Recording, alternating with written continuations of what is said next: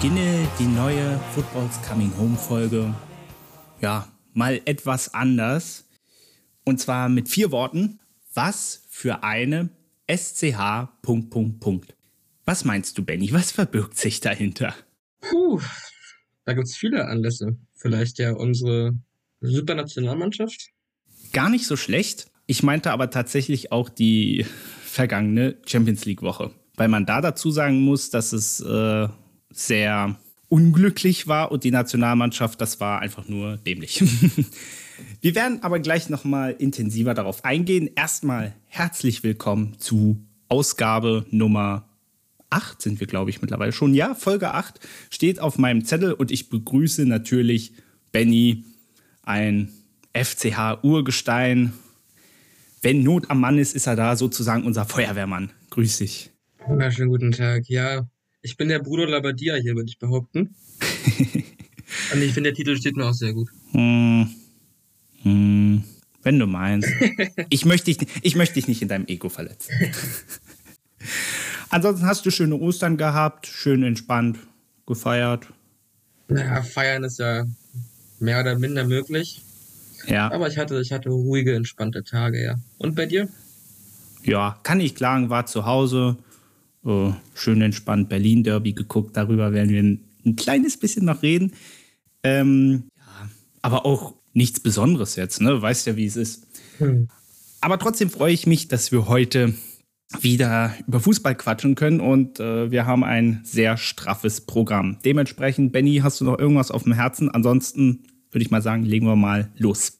Da bin ich ganz bei dir. Los geht's. Super, viel Spaß.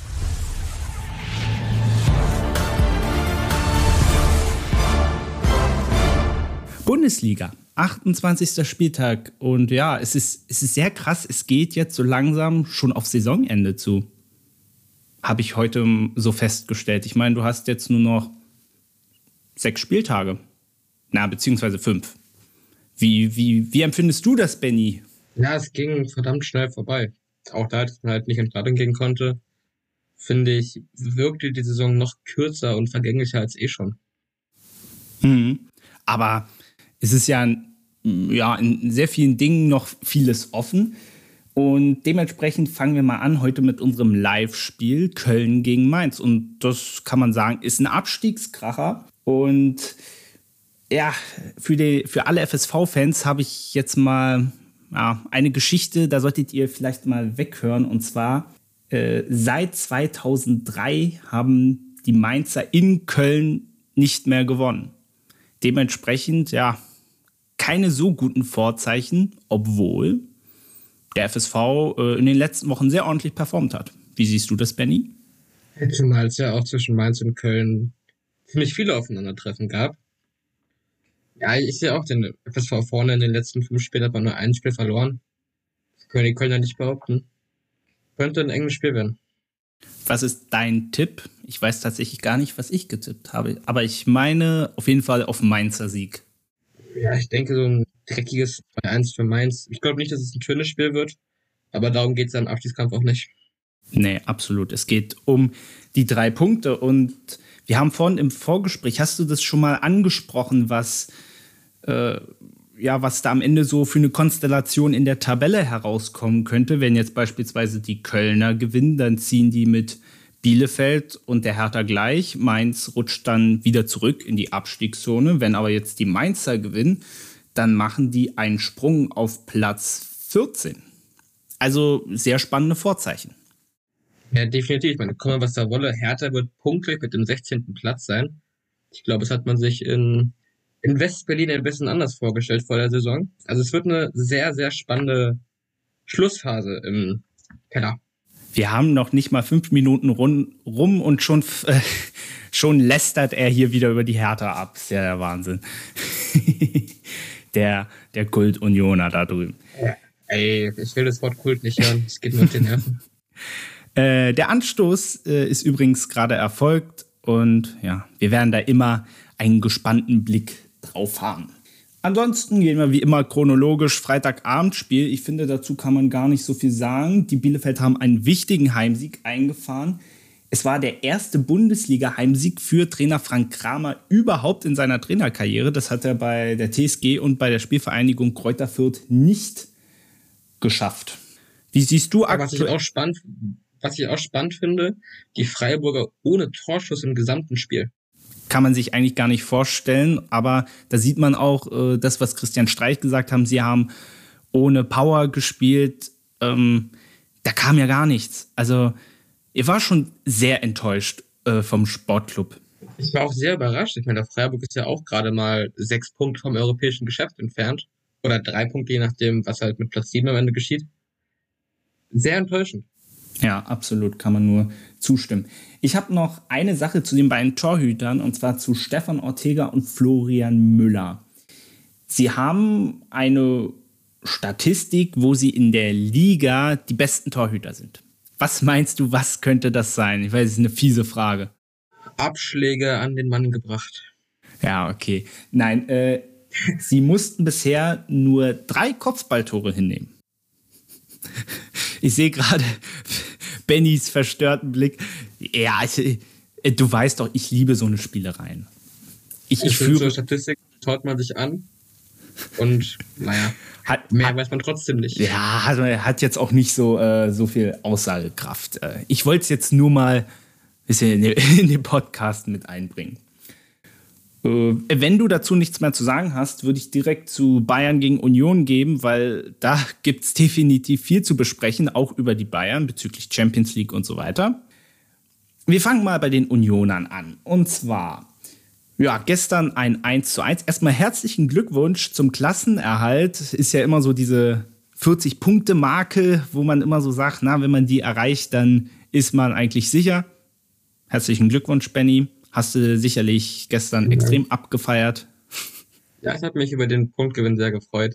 Diese 40 Mark, äh, 40 Punkte Marke ist, glaube ich, in den letzten fünf Jahren nie nötig gewesen, um die Klasse zu halten.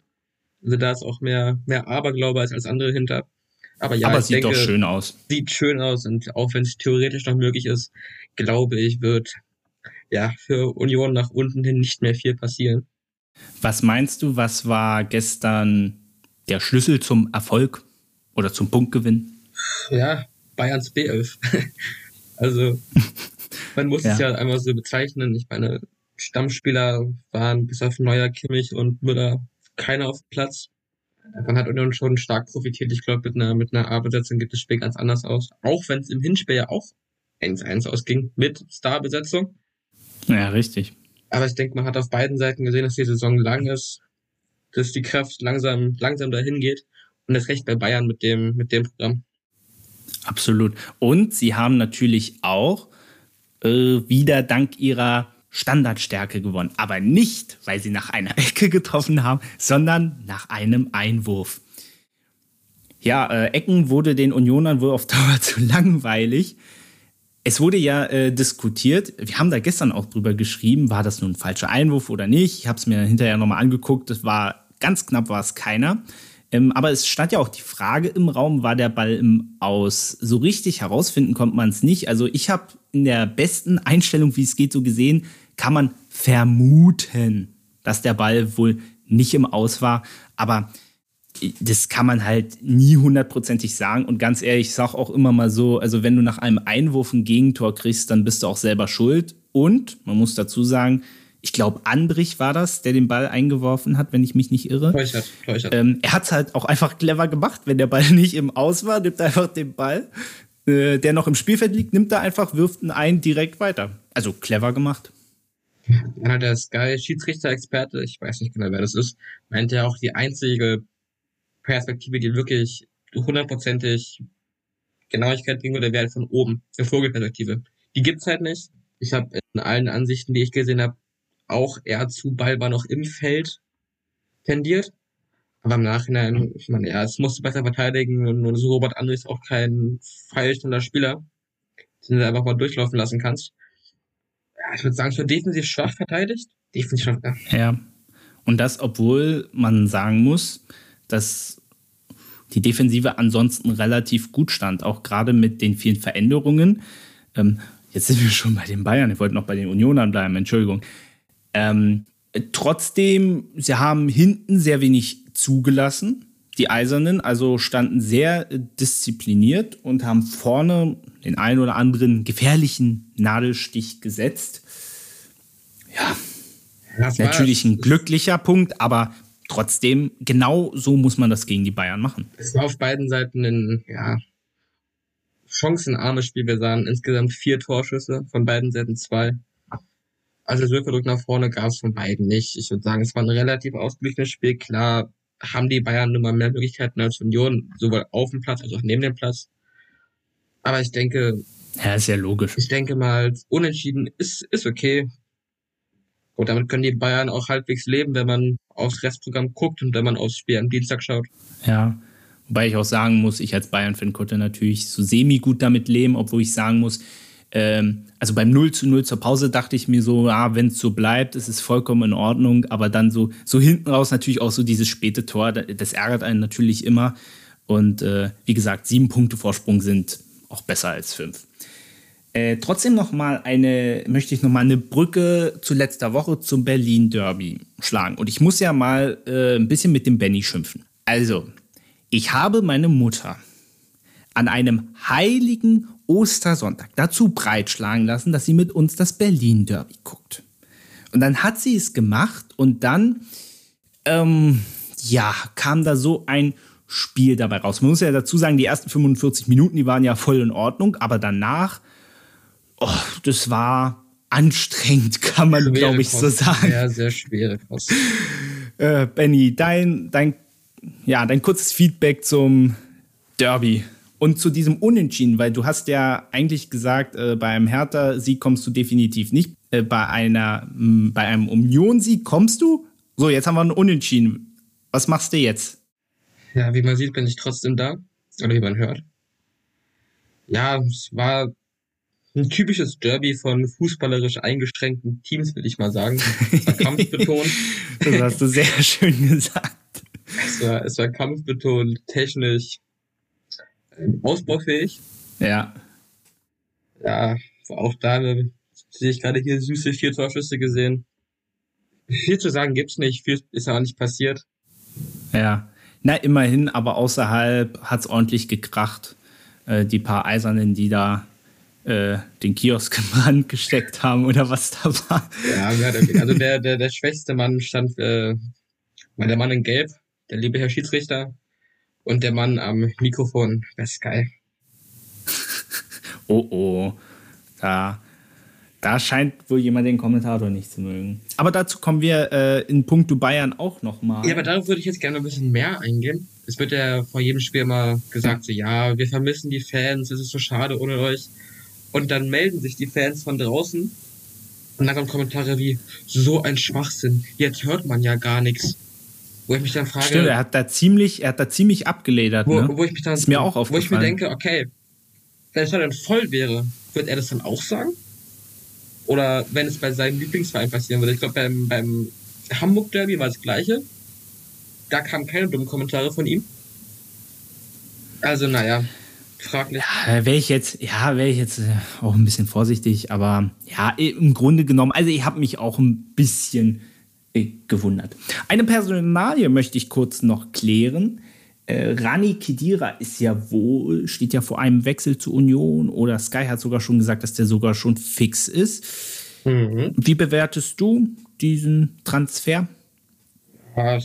Ja Ablösefrei.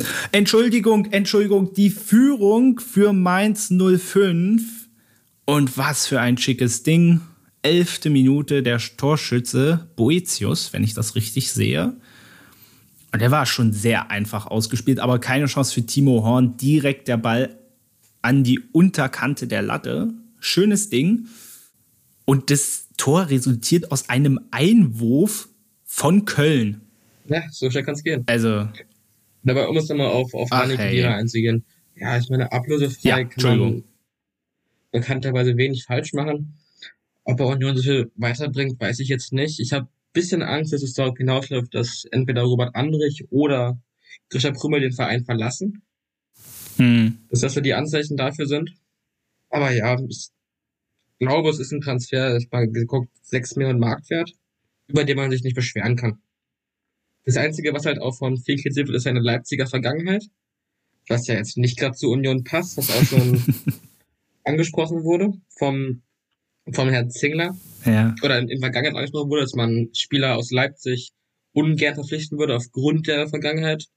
Das ist das Einzige, was ich ja stark auszusetzen habe an ihm. Aber prinzipiell ja, ablösefrei, Bundesliga erfahren. Der bessere Kedira ist auf jeden Fall, nimmt man mit. okay. Wir kommen zu den Bayern. Wir haben es ja vorhin schon mal angeschnitten. Äh, die Personallage ist, äh, ja, dünn kann man eigentlich schon gar nicht mehr sagen.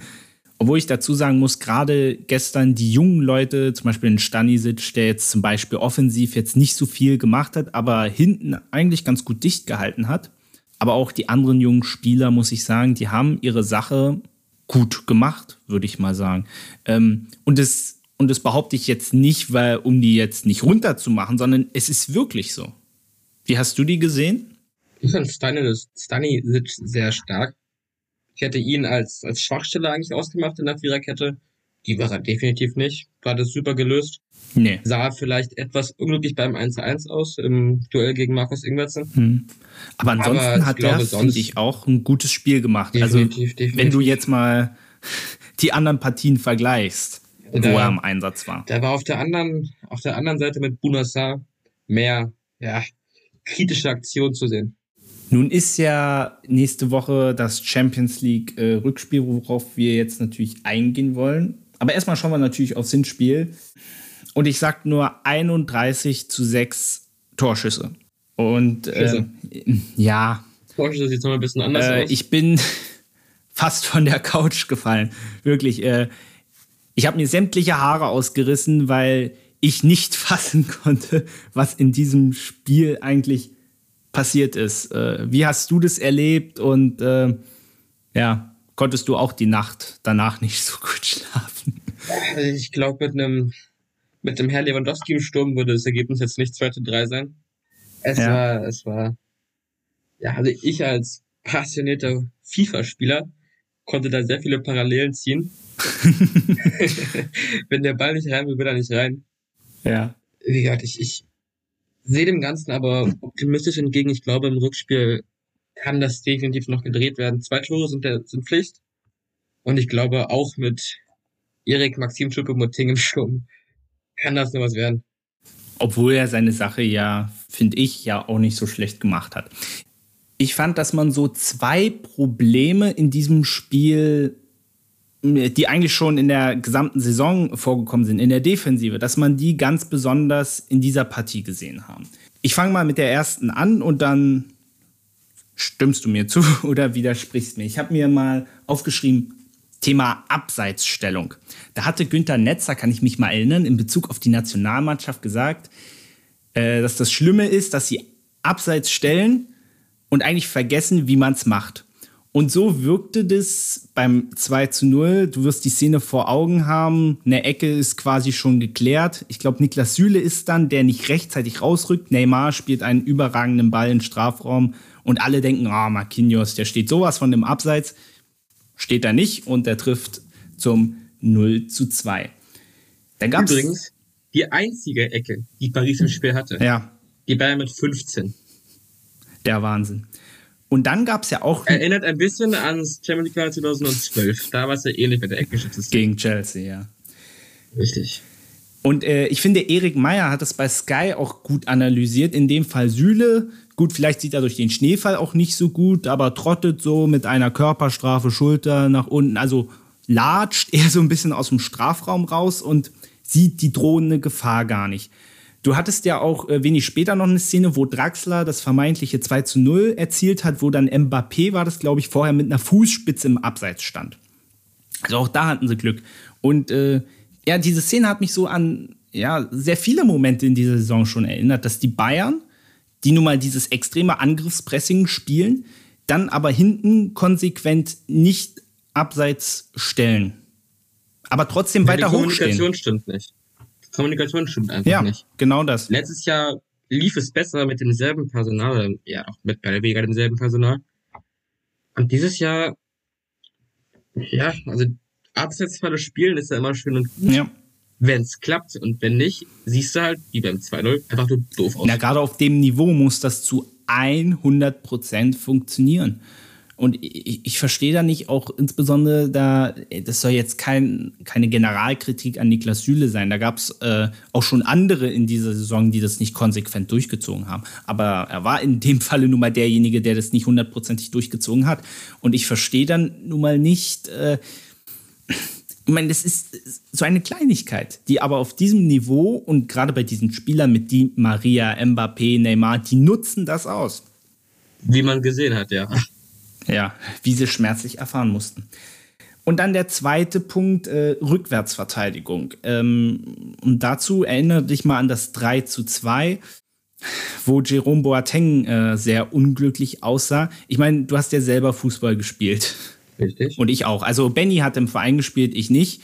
Äh, und jetzt auch nicht auf so hohem Niveau. Aber äh, du wirst es ja selber äh, so vor Augen haben, wenn man nach hinten verteidigt dass der Bewegungsspielraum auch gerade beim Jerome Boateng äh, sehr begrenzt ist. Und im Gegensatz zu einem Mbappé, der im Prinzip alle Möglichkeiten hat und der ja ein Weltklasse-Spieler ist, der einfach nur zack, zack, einmal rechts vorbei ins kurze Eck, wie es jetzt geschehen ist, dass die Rückwärtsverteidigung nicht ordentlich funktioniert. Das ist nicht richtig organisiert. Und äh, Boateng, der hatte da im Prinzip auch gar keine Chance dann zu reagieren. Aber das ist auch schon mehrfach vorgekommen. Und gerade bei diesen schnellen Spielern verstehe ich nicht, wieso man da nicht die Rückwärtsverteidigung irgendwie anders organisiert, beziehungsweise auch mit schnelleren Spielern. Weißt du so ein bisschen, worauf ich hinaus möchte? Ja, na, zumal auch in der Szene. Du hast Boateng im Rückwärtsgang und Mbappé quasi im Vollsprint. Dass das nicht ja. gut geht im 1 gegen 1, das weiß jeder. Da muss jemand nachrücken, da muss jemand hinrücken. Du kannst allgemein, du kannst jemanden im Rückwärtslauf in einem 1 gegen 1 gegen so einen kleinen Spieler lassen. Da hat die Kommunikation überhaupt nicht gestimmt. Und da, ja, das trifft so ein bisschen in den nächsten Punkt, den ich gern ansprechen wollen würde. Es wirkte teils lustlos. Ja. Von mehreren Spielern. Ja, äh, wobei ich da dazu sagen muss, äh, das habe ich irgendwie bei den Spielen, wo immer Schnee einsetzte, hatte ich das irgendwie immer. Auch äh, hatte ich immer so das Gefühl. Also auch so gegen Bielefeld oder gegen Holstein Kiel. Weiß nicht, vielleicht liegt es am Schnee oder so, aber dass das nicht konsequent durchgezogen wird. Die Aktionen sind nicht klar, sondern so, man, man kleckert so hinterher. Man denkt so, ah, ist ja alles halb so wild und ja, dann lassen wir das mal. Nee, eben nicht. Und dann kriegst du gegen PSG auch schnell mal drei Tore obwohl die nur sechs Schüsse haben. Wenn ich nochmal gesondert, gesondert kritisieren wollen würde, ist Leroy Sané. Wenn jeder kann schlechte Aktionen haben, jeder kann einen schlechten Tag haben. Aber die Körpersprache stimmt ja. bei ihm überhaupt nicht. Egal, ob es gegen Union war oder ob es gegen Paris war. Er spielt nicht mit, er schaltet ab, er rückt nicht in den Strafraum, er rückt nicht nach, er rückt nicht zurück. Leroy Sané wirkt, als wenn er überhaupt keinen Bock hätte. Er macht weder vorne noch hinten richtig mit. Ist der Ball nicht bei ihm, steht er. Und das kann nicht sein. Ein Spieler auf Wobei, dem Niveau kann so nicht spielen. Hm. Wobei man ja da auch so die Hoffnung oder den Eindruck hatte, dass er da eigentlich auch besser geworden ist. Ja, hat leider in den letzten Partien wieder ein paar Rückschritte gemacht. Ähm, anderes Thema, selber Verein. Hassan Salihamidzic und Hansi Flick. Wir hatten dieses Thema schon in der vergangenen Folge schon mal aufgegriffen. Aber jetzt ist das vielleicht auch durch äh, den Abgang von Jerome Boateng, den Salihamidzic vor dem PSG-Spiel bekannt gegeben hat, jetzt auch wieder so ein bisschen aufgeflammt. Erstmal vielleicht dein Kommentar zu Boateng. Ich finde, die Bayern beginnen einen Fehler. Wie siehst du das? Ja, ich, ich, ich finde auch den Umgang einfach nicht schön. Das ist ein sehr verdienter Spieler, der viel geleistet hat.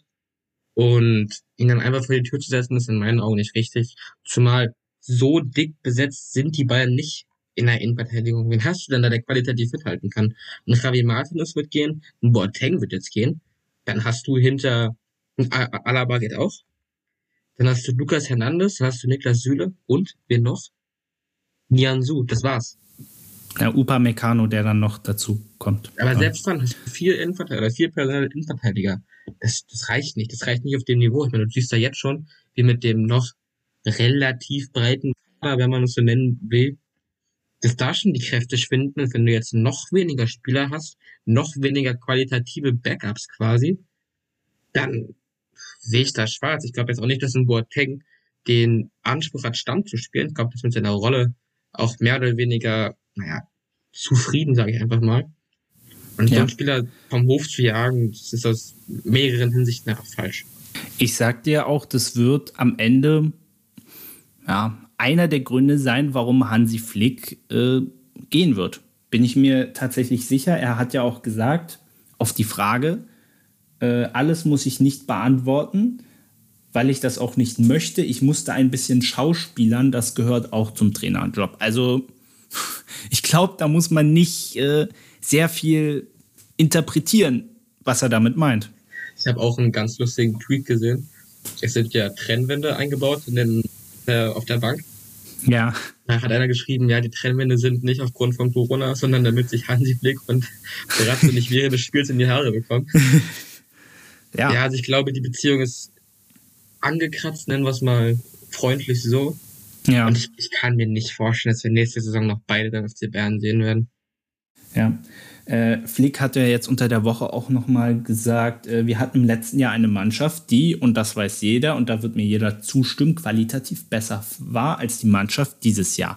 Und gleich in den Medien, was mich besonders genervt hat, gleich wieder rum, so, oh, das war jetzt voll der Seitner Brazzo. Mir so gedacht habe, erstens hat Hansi Flick das nicht zum ersten Mal gesagt, das hat er mehrfach in dieser Saison schon betont. Und zum anderen, er hat doch recht. Er hat doch recht. Mhm. Naja, sagen wir es mal so. Wer ist groß gegangen? Es ist Thiago gegangen. Großer Verlust, keine Frage, aber das war's. Pergevic ist gegangen, dafür Kano Leroy Sané. Ich würde den Kader nicht als schlechter bezeichnen als letzte Saison. Ich finde, das ist, naja, schon eine Ausrede, weil er, er, er trotzdem noch ein naja, Top-Kader, trotzdem noch aber, einer der besten Kader in Europa. Und damit musst du mehr erreichen, als wie es jetzt also, aussieht, Champions League-mäßig.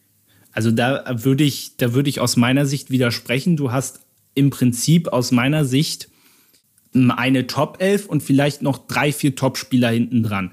Aber ein Bunassar ist keiner, auf den du dich war, verlassen kannst. Ein Mark Rotter ist nicht, nicht, auf den du dich verlassen kannst. Ich kann die Liste noch weiterführen, aber du möchtest was sagen, das habe ich gesehen. Letzte Saison war es doch nicht anders. Wir aber du hattest. Da, ja klar, du hattest Ivan Perisic, jetzt hast du Leroy Sané, jetzt hast du halt entweder Coman, Gnabry oder Sané auf der Bank. Aber ein Perisic bringt äh, aus meiner Sicht von der Persönlichkeit her, von der Einstellung, die hast du ja von, von Leroy Sané angesprochen, dass die problematisch ist. Und da bringt Peri, äh, Perisic aus meiner Sicht eine andere mit. Du hattest einen Felipe Coutinho und also der Kader war im letzten Jahr aus meiner Sicht war der qualitativ besser. Das stimmt schon. Er war besser, er war besser, aber er ist auch nicht extrem viel besser. Also klar ist ein Coutinho auf einem anderen Niveau als ein Jamal Musiala. Aber ein Musiala gibt dir so viel.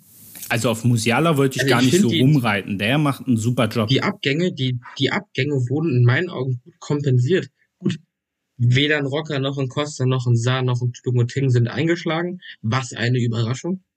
Aber ich finde nicht, dass der Kader wesentlich schlechter wurde. Also bis auf, bis auf den Thiago-Abgang hat man in meinen Augen alles gut abgefangen. Ja, ist jetzt auch ein bisschen äh, Interpretationsspielraum, was man jetzt unter wesentlich schlechter und so versteht. Ja. Ne? Aber ich, ich finde, er, er spricht da schon was Richtiges an. Kommen wir mal äh, zum Abschluss. Ich habe da zwei ja, Umfrageergebnisse. Und zwar heute äh, im Rahmen des äh, vom Doppelpass wurde die Frage gestellt, ja, wen man denn am liebsten, wie formuliere ich das, das nicht so äh, gemein klingt, aber wer am besten gehen sollte. Salihamidzic oder Flick. Und 81 Prozent haben für Hasan Salihamidzic gestimmt und der Kicker wiederum hat die Umfrage gestellt, wer ist wichtiger für die Bayern und haben 92 Prozent für Hansi Flick gestimmt. Das war so der letzte Stand. Ich finde, das hat äh, unfassbar viel Aussagekraft. Wie stehst du dazu? Ja, ich glaube, das können wir Laien noch alle immer schwer bewerten. Ich bin derselben Meinung. Zumal man ja sieht, dass die Wunschspieler vom Brazzo nicht wirklich funktionieren. Und Flick aus der ja, Ruine Kovac, nennen es einfach mal, wirklich viel gemacht hat. Aber ich finde es unfair, da jetzt äh, wieder auf irgendwelche Laienumfragen einzugehen, weil, also ist ja nichts Neues, dass wir 80 Millionen Bundestrainer sind, Aber ich glaube, wir sind keine 80 Millionen Sportvorstände, die darüber entscheiden sollten. Natürlich weiß man auch äh, nicht genau, was da intern abläuft. Äh, man kann ja immer nur das bewerten, was man so von außen sieht. Was ich allerdings auch seitens der Medien, ja, ein bisschen unverschämt fand, äh, gestern das Interview mit Hansi Flick, er hat ja gesagt, dass er auf Fragen bezüglich Zukunft und so weiter künftig nicht mehr antworten möchte. Äh, dass die Frage nach wie vor gestellt wird, finde ich journalistisch gesehen nicht schlimm. Ich fand aber die Nachfrage, ich glaube, die war so sinngemäß, ob er bleiben wird, wenn Brazzo im Sommer den Verein verlässt. Diese Frage finde ich unfassbar unverschämt und sie ist auch so ein bisschen an Polemik nicht mehr zu überbieten. Und da kann ich den Sky Reporter ehrlich gesagt nicht verstehen, der dazu noch gesagt hat, er hat sich vorher gut überlegt, ob er diese Frage stellt. Weil das ist eine Frage, die, ja, sagen wir mal, sehr spalterisch ist. Und zum Beispiel gestern nach dem Spiel hat dann jemand von der Bild-Zeitung, glaube ich, noch getwittert, ja, jetzt werden äh, die Bayern bestimmt wieder die Journalisten verantwortlich machen, dass sie unentschieden gespielt haben. Das hat aus meiner Sicht nichts mit seriöser Berichterstattung zu tun und ist dann auch äh, keine Sache, wo man eine Antwort erwarten kann. Ich sage ganz einfach so, auf blöde Fragen kann man auch blöde Antworten geben. Und Thomas Müller hat es nach dem Spiel übrigens genauso gemacht. Wie siehst du das? Richtig. Ja, sind wir mal ehrlich, was hat er sich erhofft von dieser Frage? Ja, richtig. Dachte er, da dachte er, Hans Flick wird jetzt sagen, nee, ich gehe, ich habe einen Vertrag beim DFB unterschrieben, aber es weiß so keiner.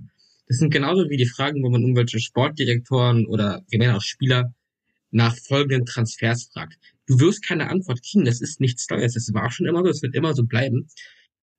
Dass du nie von einem Abgang reden wirst, wenn es nicht feststeht, wenn es intern nicht feststeht, erst recht nicht in dieser Phase der Saison. Naja, ich finde es dann vor allem äh, total unverschämt, dann diese beiden Parteien gegeneinander auszuspielen und dann immer zu sagen, und dass die Journalisten sich dann alle in die Opferrolle äh, fallen lassen, ne, wenn dann mal Kritik äh, laut wird. Das finde ich ist ein, aus meiner Sicht ein riesiges Problem und da sollte sich die Journalie vielleicht auch mal ein bisschen hinterfragen. Und ich finde es gut, dass Hansi Flick da so Rückgrat beweist und dann auch mal sagen, nö, darauf antworte ich jetzt nicht. Finde ich gut. Ja, also ich finde, die Bildzeitung sollte ihre ganze Existenz mal hinterfragen. Ja, gut, aber die Frage gestern war ja. aber die Frage gestern war ja dann auch äh, vom Sky Reporter gestellt. Das ist ja auch das Schlimme, dass mittlerweile alle auf diesen Zug aufgesprungen sind. Ja, so halt ziemlich alle. Nicht nächste Schlagzeile haben, die große Antwort ja, bekommen. richtig. Das äh, sehe ich etwas problematisch. Aber gut. Äh, machen wir das Bayern-Thema mal zu. Wir gehen zu Frankfurt gegen Wolfsburg. Ich habe ja gestern Bayern Union im Einzelspiel geguckt, aber du bekommst ja immer eine Benachrichtigung, wenn irgendwo ein Tor gefallen ist. Und ehrlich gesagt, ich fand es ein bisschen traurig, vielleicht, äh, dass ich nicht Konferenz geguckt habe, weil die ganze Zeit macht es Bing, Bing, Bing, Bing, weil immer die ganze Zeit Tore gefallen sind. Und Frankfurt gegen Wolfsburg. Alter Schwede, was war das denn für ein krasses Spiel? Was für ein Spiel. Ja, ich habe das Spiel, ich habe also Union Bayern auch im Einzelspiel geschaut mit meinem Vater zusammen und wir haben immer geraten, wo nun das Tor gefallen ist. Und ja, ja, ja. ich gucke sowieso immer das Einzelspiel von meinem Verein, das ist mir einfach wichtiger als die Konferenz. Ja. Deshalb, ja. Bisschen schade ist es schon. Aber ich werde mir definitiv noch die Highlights angucken, weil sieben Tore mit sehe ich gerade echt wenig Torschüssen. Ist schon. Fast jeder Treffer war ein Tor. Sehr beeindruckend. Äh, die, äh, die Frankfurter hatten nämlich zuletzt die letzten vier Heimspiele gegen den VfL verloren. Diese Serie haben sie gestern äh, zunichte gemacht. Jetzt stellt man sich natürlich die Frage auch äh, in Bezug auf die letzte Woche, wo sie das ja mit entscheidenden Spiel gegen Borussia Dortmund mit 2 zu 1 gewonnen haben. Kommen die Frankfurter noch ins Schwimmen? Was meinst du? Die, dieser Gedanke ist mir so im Laufe der Woche irgendwie gekommen. Ich weiß nicht warum. Also erstmal kurz äh, kleiner Fun Fact. Der Expected Goals Wert von Frankfurt lag bei 0,6 und der von Wolfsburg bei 2. Aber mh, hm, nein, ich, ich kann es mir nicht vorstellen. Die Eintracht hat direkte Konkurrenten geschlagen. Die nächsten Duelle sind mal von Leverkusen abgesehen verhältnismäßig leicht. Außerdem ist der Vorsprung ja auch schon bei sieben Punkten, wenn ich mich nicht irre.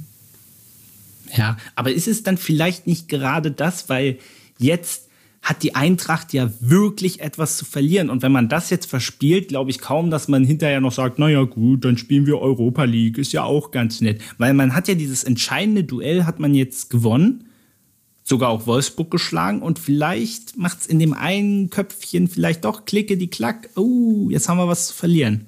Glaube ich nicht. Ich glaube, die haben Blut geleckt, ich glaube, die sind heiß. Die haben einen der besten Angriffe der Liga. Die ja. sind so formstark. Ja, ich dachte auch, dass Leverkusen Meister werden kann, aber auch hier denke ich, dass da nichts mehr passieren kann mit Frankfurt.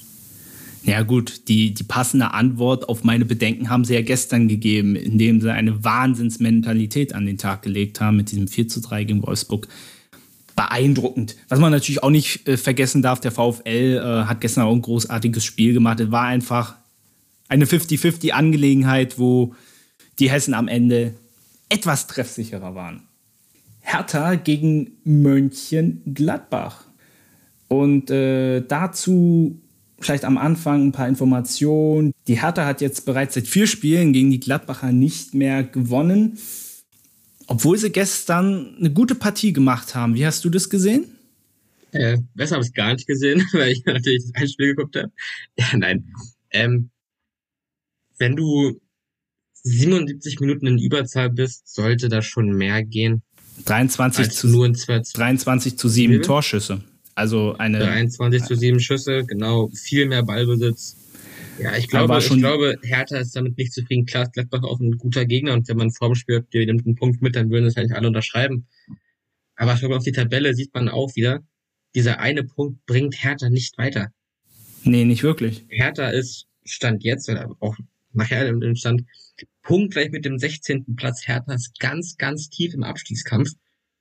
Und auch wenn Hertha das ja, vermeintlich leichteste Restprogramm hat, puh, es könnte, es, eng werden. es könnte sehr, sehr eng werden für Lars Windhorst und seine Bande. Es war halt auch ein bisschen äh, komisch, weil ich, ich fand tatsächlich, dass sie gestern mit das beste Saisonspiel, vor allem auch in der Offensive, äh, gezeigt haben. Insofern kann, muss man sich, glaube ich, ein bisschen ärgern, dass man da nicht mehr rausgeholt hat. Ich habe noch eine Zahl für dich und mal schauen, ob du die zuordnen kannst. Die trifft auf beide Vereine so äh, zu, und zwar 1800. Was meinst du? 1800. Ja. Ist eine extrem hohe Zahl. Punkte in der ewigen Tabelle? ja, gut, okay, ist schon sehr schwer. Also, äh, die Gladbacher haben gestern das 1800. Bundesligaspiel gemacht und die Hertha hat das 1800. Bundesligator geschossen. Das ist ja unfassbar toll.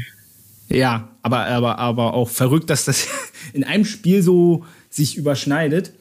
Weißt du zufällig, wie viele Tore Hertha von 1800 Zweitligatreffern weg ist? Schaffen die es nächstes Jahr? Ach, Benny, ey. Muss doch mal ein bisschen neutral hier sein. Junge. Ich bin ehrlich, ich bin ehrlich. Ja, das schätze ich auch so an dir. Äh, Paul Dardai, finde ich, hat so einen äh, tollen Satz gesagt in Bezug auf Askasibas Auswechslung, der da wohl äh, ja, so semi-begeistert von war.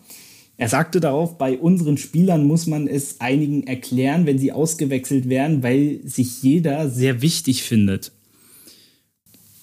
Ich liebe Paul Dardai einfach für, auch für seine Ehrlichkeit. Er hat schon in den letzten zwei Wochen seine, wenn er seine Mannschaft kritisiert hat, er macht es absolut souverän und ich glaube, das braucht diese Mannschaft auch. Ich glaube nicht mal das hilft diese Mannschaft. Ich meine, ein zusammengekaufter Starhaufen quasi hat selten funktioniert. Und ich glaube, Hertha ist mal wieder ein super Beispiel, dass einfach nur tolle Spieler mit schönen Namen und viel Geld zu kaufen nicht funktioniert. Santiago Asquisa bei der kleine Kampfzwerg. ja, auch er, oder viele im Kader finden sich ja nicht mit ihrer Rolle zurecht, kommen damit nicht klar. Was auch einfach daran liegt, dass die Kaderplanung komplett für, für, für den Hintern war. Auch wenn du siehst, äh, ja. drei Stürmer verpflichtest, fünf Mittelfeldspieler, aber andere Positionsgruppen komplett auslässt. Also da ist ganz, ganz viel im Sommer zu tun, egal in welche Liga es geht. Und ich glaube nicht, dass da ein also. Trainer irgendwas richten kann an diesem, ich würde nicht mal Mannschaft nennen, an diesem Haufen. Aber du hattest ja auch, äh, auch, nicht zuletzt die Leute, die das mal klar angesprochen haben und er nimmt da halt kein Blatt vom Mund. Das, das wollte ich so ein bisschen damit sagen. Vielleicht eine Sache noch zu hm, Borussia Mönchengladbach, die sich ja immer noch im Kampf ja, um die Europa League befinden. Da sind sie jetzt auf Platz 5. Lass mich kurz gucken. Das sind sechs Punkte, wenn ich jetzt richtig geschaut habe. Ja, zumal es ja, zumal es ja wahrscheinlich auf Platz 6 für die Quali hinauslaufen, läuft, hinauslaufen wird. Ja. Da sind es drei Punkte. Aber man muss auch noch dazu sagen, sie müssen auch noch gegen die Bayern, gegen Frankfurt und gegen den VfB Stuttgart unter anderem spielen. Hm, meinst du, dass äh, der Borussia den Sprung ins internationale Geschäft noch gelingen wird? Weil überzeugend war das gestern auch nicht. Gesundheit. Ähm, ja, es wird, es wird schwer. Man darf auch nicht vergessen, dass der übermächtige FCU vor den Gladbachern steht. Und du hast schon angesprochen, Gladbach hat ein extrem schweres Restprogramm. Und auch in den letzten Wochen war das nicht überzeugend. ein knapper Sieg gegen Freiburg, ja gut, Schalke, da musste du mal gewinnen. Dann hast du gegen Augsburg verloren, du hast einfach wenig gepunktet in, in der ganzen Saison. Die, die, die spielen nicht gut, die Ergebnisse stimmen nicht. Der Trainer geht, ich denke, das hat auch, das hat allgemein die ganze Stimmung ja, in der Mannschaft kaputt gemacht. Das merkst du. Und puh, es wird schwer. Also Gladbach muss auf, auf viele Patzer hoffen. Und ich, ich also mal final gesehen, ich glaube nicht, dass Gladbach den Sprung schafft. Recht, wenn man sieht, es sind ja Leverkusen, Union, Gladbach selbst, Stuttgart, Freiburg. Das sind fünf Mannschaften, alle um mhm. den Kampf um zwei Plätze, um den sechsten und siebten Platz. Und von denen, auch wenn Gladbach ja rein formtabellarisch nicht so schlecht dasteht, sehe ich Gladbach, naja, nicht gleich vorne dabei. Dem ist nichts mehr hinzuzufügen und somit machen wir das Spiel zu. Wir machen weiter mit Bremen gegen Leipzig, äh, beziehungsweise äh, schauen wir kurz mal nach Köln, denn es gibt eine Videoüberprüfung, ein Handspiel und es gibt Strafstoß. Es gibt Elfmeter für den FC, ein Handspiel. In meinen Augen die völlig richtige Entscheidung. Ich habe es nicht so genau gesehen, muss ich zugeben. Dann wirst du es gleich bestimmt nochmal sehen, aber die Entscheidung ist korrekt. Na gut. Äh, dann, und es gibt noch die gelbe Karte, das ist ein Vene, Nummer 23. Aber ich würde mal sagen, dann warten wir mal kurz den Strafstoß ab, ne? Ja, so. Ich habe gerade den Namen vergessen. Wer steht gerade am Elfmeterpunkt? Na, denk mal ganz scharf nach. Ist das, ist doch nicht. Nein, Anderson ist das doch nicht, oder? Nummer trägt der Spieler? Ja, das habe ich doch jetzt nicht gesehen. Oh, der ist drin, das 1 zu 1, aber Glück gehabt. Glück gehabt. Zentner war da mit der Hand noch dran, ne? Der Ausgleich. Aber muss sagen, ist schon verdient. Also die Kölner hatten auch schon so zwei, drei große Möglichkeiten. So vom Spiel her ist das absolut verdient. Ja, definitiv. Ich glaube, sowohl ballbesitztechnisch als auch ähm, schusstechnisch. Der FC der Matchbandhalle, es war übrigens André Duda. Ich wusste, dass ich das Gesicht, weil schon äh, ist schon äh, dezent peinlich, aber okay. Aber war schon mit äh, sehr viel äh, Glück, dass das Zentner den nicht rausgefischt hat. Na gut, ähm, ich würde mal sagen, wir machen mal hier im Programm weiter. Wir waren bei Bremen gegen Leipzig. Ja, ein klares 1 zu 4, wo auch ja, die Partie zur Pause quasi äh, entschieden war, 0 zu 3. Ja, dein, dein Fazit dazu? Ja, effizient, effizient. Leipzig mit vier Torschüssen, alle an den Weg ins Tor gefunden. Und ich würde ja sagen, es ist eng wird im Meisterschaftskampf, aber dafür ist Bayern doch zu souverän mit Top-Besetzung. Ja. Also einen kleinen Schönheitsfehler gab es ähm, äh, gab's bei den Leipzigern ja doch, weil die letzten drei Spiele hat, gegen Werder hat man zu null gespielt und jetzt ein Gegentor bekommen. Ja, die Leipziger spielen jetzt auf dem Niveau, wo man das nur mal anmerken muss. Hilft ja nichts. Nein, aber. Ja, ich glaube, das würde jedem im Leipziger Umfeld relativ Wumpe sein. Na, doch, wahrscheinlich schon. Äh, ein Wort vielleicht mal zu, zu Werder Bremen, vielleicht auch mal kurz auf die gesamte Saison äh, zu schauen. Äh, natürlich hat man letzt, in der letzten Spielzeit knapp den Abstieg verhindert, aber Werder ist in dieser Saison irgendwie für mich nicht so greifbar. Weißt du, wie ich, wie ich das meine? Es ist, Sie spielen keinen schönen Fußball, aber haben sie ja auch selber gesagt, dass sie eher Wert darauf legen, dass sie die Klasse halten. Und sie sind ja auch noch lange nicht raus, wenn man auf die Tabelle schaut. Trotzdem, ich weiß nicht so ganz, wofür die Bremer aktuell so stehen. Werder wirkt für mich ein Stück weit wie Schalke letzte Rückrunde. Dieses okay spielen in der Hinrunde und dann komplett abstürzen, nur dass bei Werder halt durchgehend dieses Mittelmaß ist. Werder bekommt nicht viel hin, das ganze Jahr über schon. Und ja, der Kader sieht nicht gut aus, der, die spielen nicht gut. Einen guten Trainer haben sie auch nicht.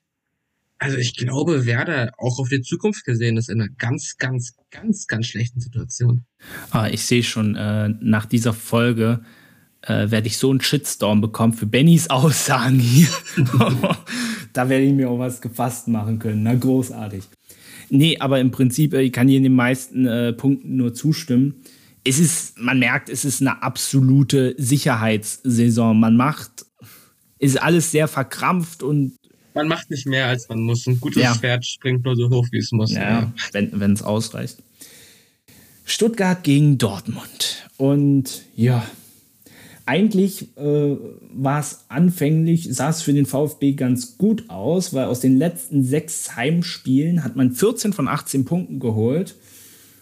Und der BVB wiederum hat aus den letzten sechs Gastspielen nur vier Punkte von 18 geholt. Trotzdem hat der BVB gewonnen. Benny, wie ist dein allgemeines Fazit zu diesem Spiel? Ich gucke wieder mit ganz viel Neid auf die Effizienz. Stuttgart drei Schüsse, äh, drei Torschüsse, zwei sind drinne. Bin ich von Union nicht gewohnt. Das ist ein großes da, Thema heute, Effizienz, merkst dass man da halbwegs effizient agiert. Und ich würde mich ja als großer Kalajdzic-Fan outen. Ich finde den Mann super. Der ist. Hm. Ich bin ehrlich, der war für mich vor der Saison überhaupt nicht über Bildfläche. Nee, bei mir auch. Aber der ist, der ist so gut. Richtig, richtig. Gut. Und ja, ich mag ihn auch. Der Sieg für den VfB, für den, v für den VfB, für Dortmund wichtig, extrem ja. wichtig. Weil was man nicht vergessen darf, ja, Dortmund und Stuttgart sind mehr oder weniger direkte Konkurrenten. Ja, kann ich dir nur zustimmen. Und äh, womit man rechnen konnte, dass es eine sehr torreiche Partie wird, weil in den letzten 13 Partien fielen mindestens drei Tore. Jetzt waren es sogar fünf. Äh, was natürlich gestern wieder unheimlich aufgefallen ist, und wer letztendlich auch den Unterschied gemacht hat, war mal wieder ein Young Youngster Ansgar Knauf, der auch äh, jetzt gegen City sein Champions League-Debüt gegeben hat. Äh, bei den Dortmundern äh, stelle ich mir oft so die Frage, sag mal, wie viele 18, 19, 20-Jährige auch aus den eigenen Reihen holen die eigentlich gut, äh, holen die eigentlich hoch, die auch gut spielen können? Das ist ja der Wahnsinn. Also ist ja auch. Ich sagte, der, der nächste, der nächste wird Bradley Fink. Merkt ihr diesen Namen? Okay, das, äh, das schreibe ich mir auf. Bradley Fink. Eine Sekunde. So, habe ich gemacht. Und beim nächsten Mal, äh, wenn der spielt, dann werde ich es ansprechen, Bradley Fink. Nee, aber ist ja auch eigentlich kein äh, Geheimnis, dass die U-Mannschaften von Borussia Dortmund, die sind ja auch eigentlich ganz gut. Habe ich mal gehört. Erzählt man sich, ja. Ja. Aber äh, was man gestern so gesehen hat, dass so diese Moral, diese Mentalität war gestern positiv. Ja, haben sich nicht für. Marco Reus gefällt ja. das, ja. Ab, absolut. Und trotzdem ja, bleibt wieder so ein fader Beigeschmack. Ich weiß nicht genau, wie ich das sagen soll. Weißt du so ein bisschen, worauf ich hinaus möchte? Ja, es war wieder nicht überzeugend. Es ja. war wieder nicht die Dominanz, die man sich von Dortmund als Fan zumindest erhofft. Es war wieder, naja, ein knappes Spiel gegen einen Gegner, den du besiegen willst. Ist recht, wenn du noch in den Champions League kommen willst. Was, ja. äh, sagen wir es mal so, zumindest ein knappes Ding werden könnte. Ja, absolut. Und so viel leichter wird es jetzt auch nicht. Ich meine, in den nächsten Wochen kommt Dortmund, kommt Union, kommt Leipzig, Leverkusen, ein Pokalspiel. Wolfsburg. Ein Pokalspiel hast du auch noch zwischendurch. Champions League spielst du auch noch mal eine Runde. Mhm. Also, für Dortmund wird es eng dieses Jahr. Und ich glaube, man muss sich auch leider zugeben, dass es mehr als Europa League nicht mehr werden kann. Mm, das denke ich auch. Äh, du hast die Brücke schon ganz gut geschlagen äh, zur Champions League hin. Und zwar Emre Can hat ja zum Beispiel gesagt, dass er keinen Bock auf die Europa League hat. Oder auch ein Yusufa Mukuko, gut, äh, dass der mal Träume äußert. Ich glaube, das ist verständlich. Er möchte natürlich gerne Meister mit dem BVB werden. Aber das sind so zwei Aussagen, wo ich mir wieder so denke, dass man in Dortmund zumindest jetzt momentan immer noch nicht so ganz realisiert hat, wo man eigentlich aktuell steht.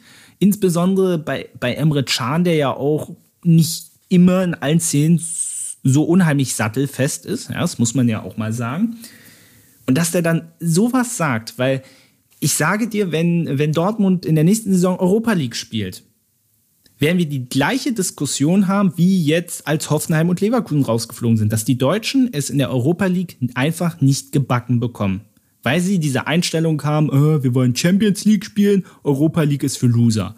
Dabei würde ich aus. Ja, ich bin da, ich, ich bin da zwiegespalten. Ich meine, ich verstehe Emre Can schon ein Stück weit, weil ich glaube, als kleines Kind träumt jeder davon, mal in der Conference League zu spielen. nein, nein, schneid das raus.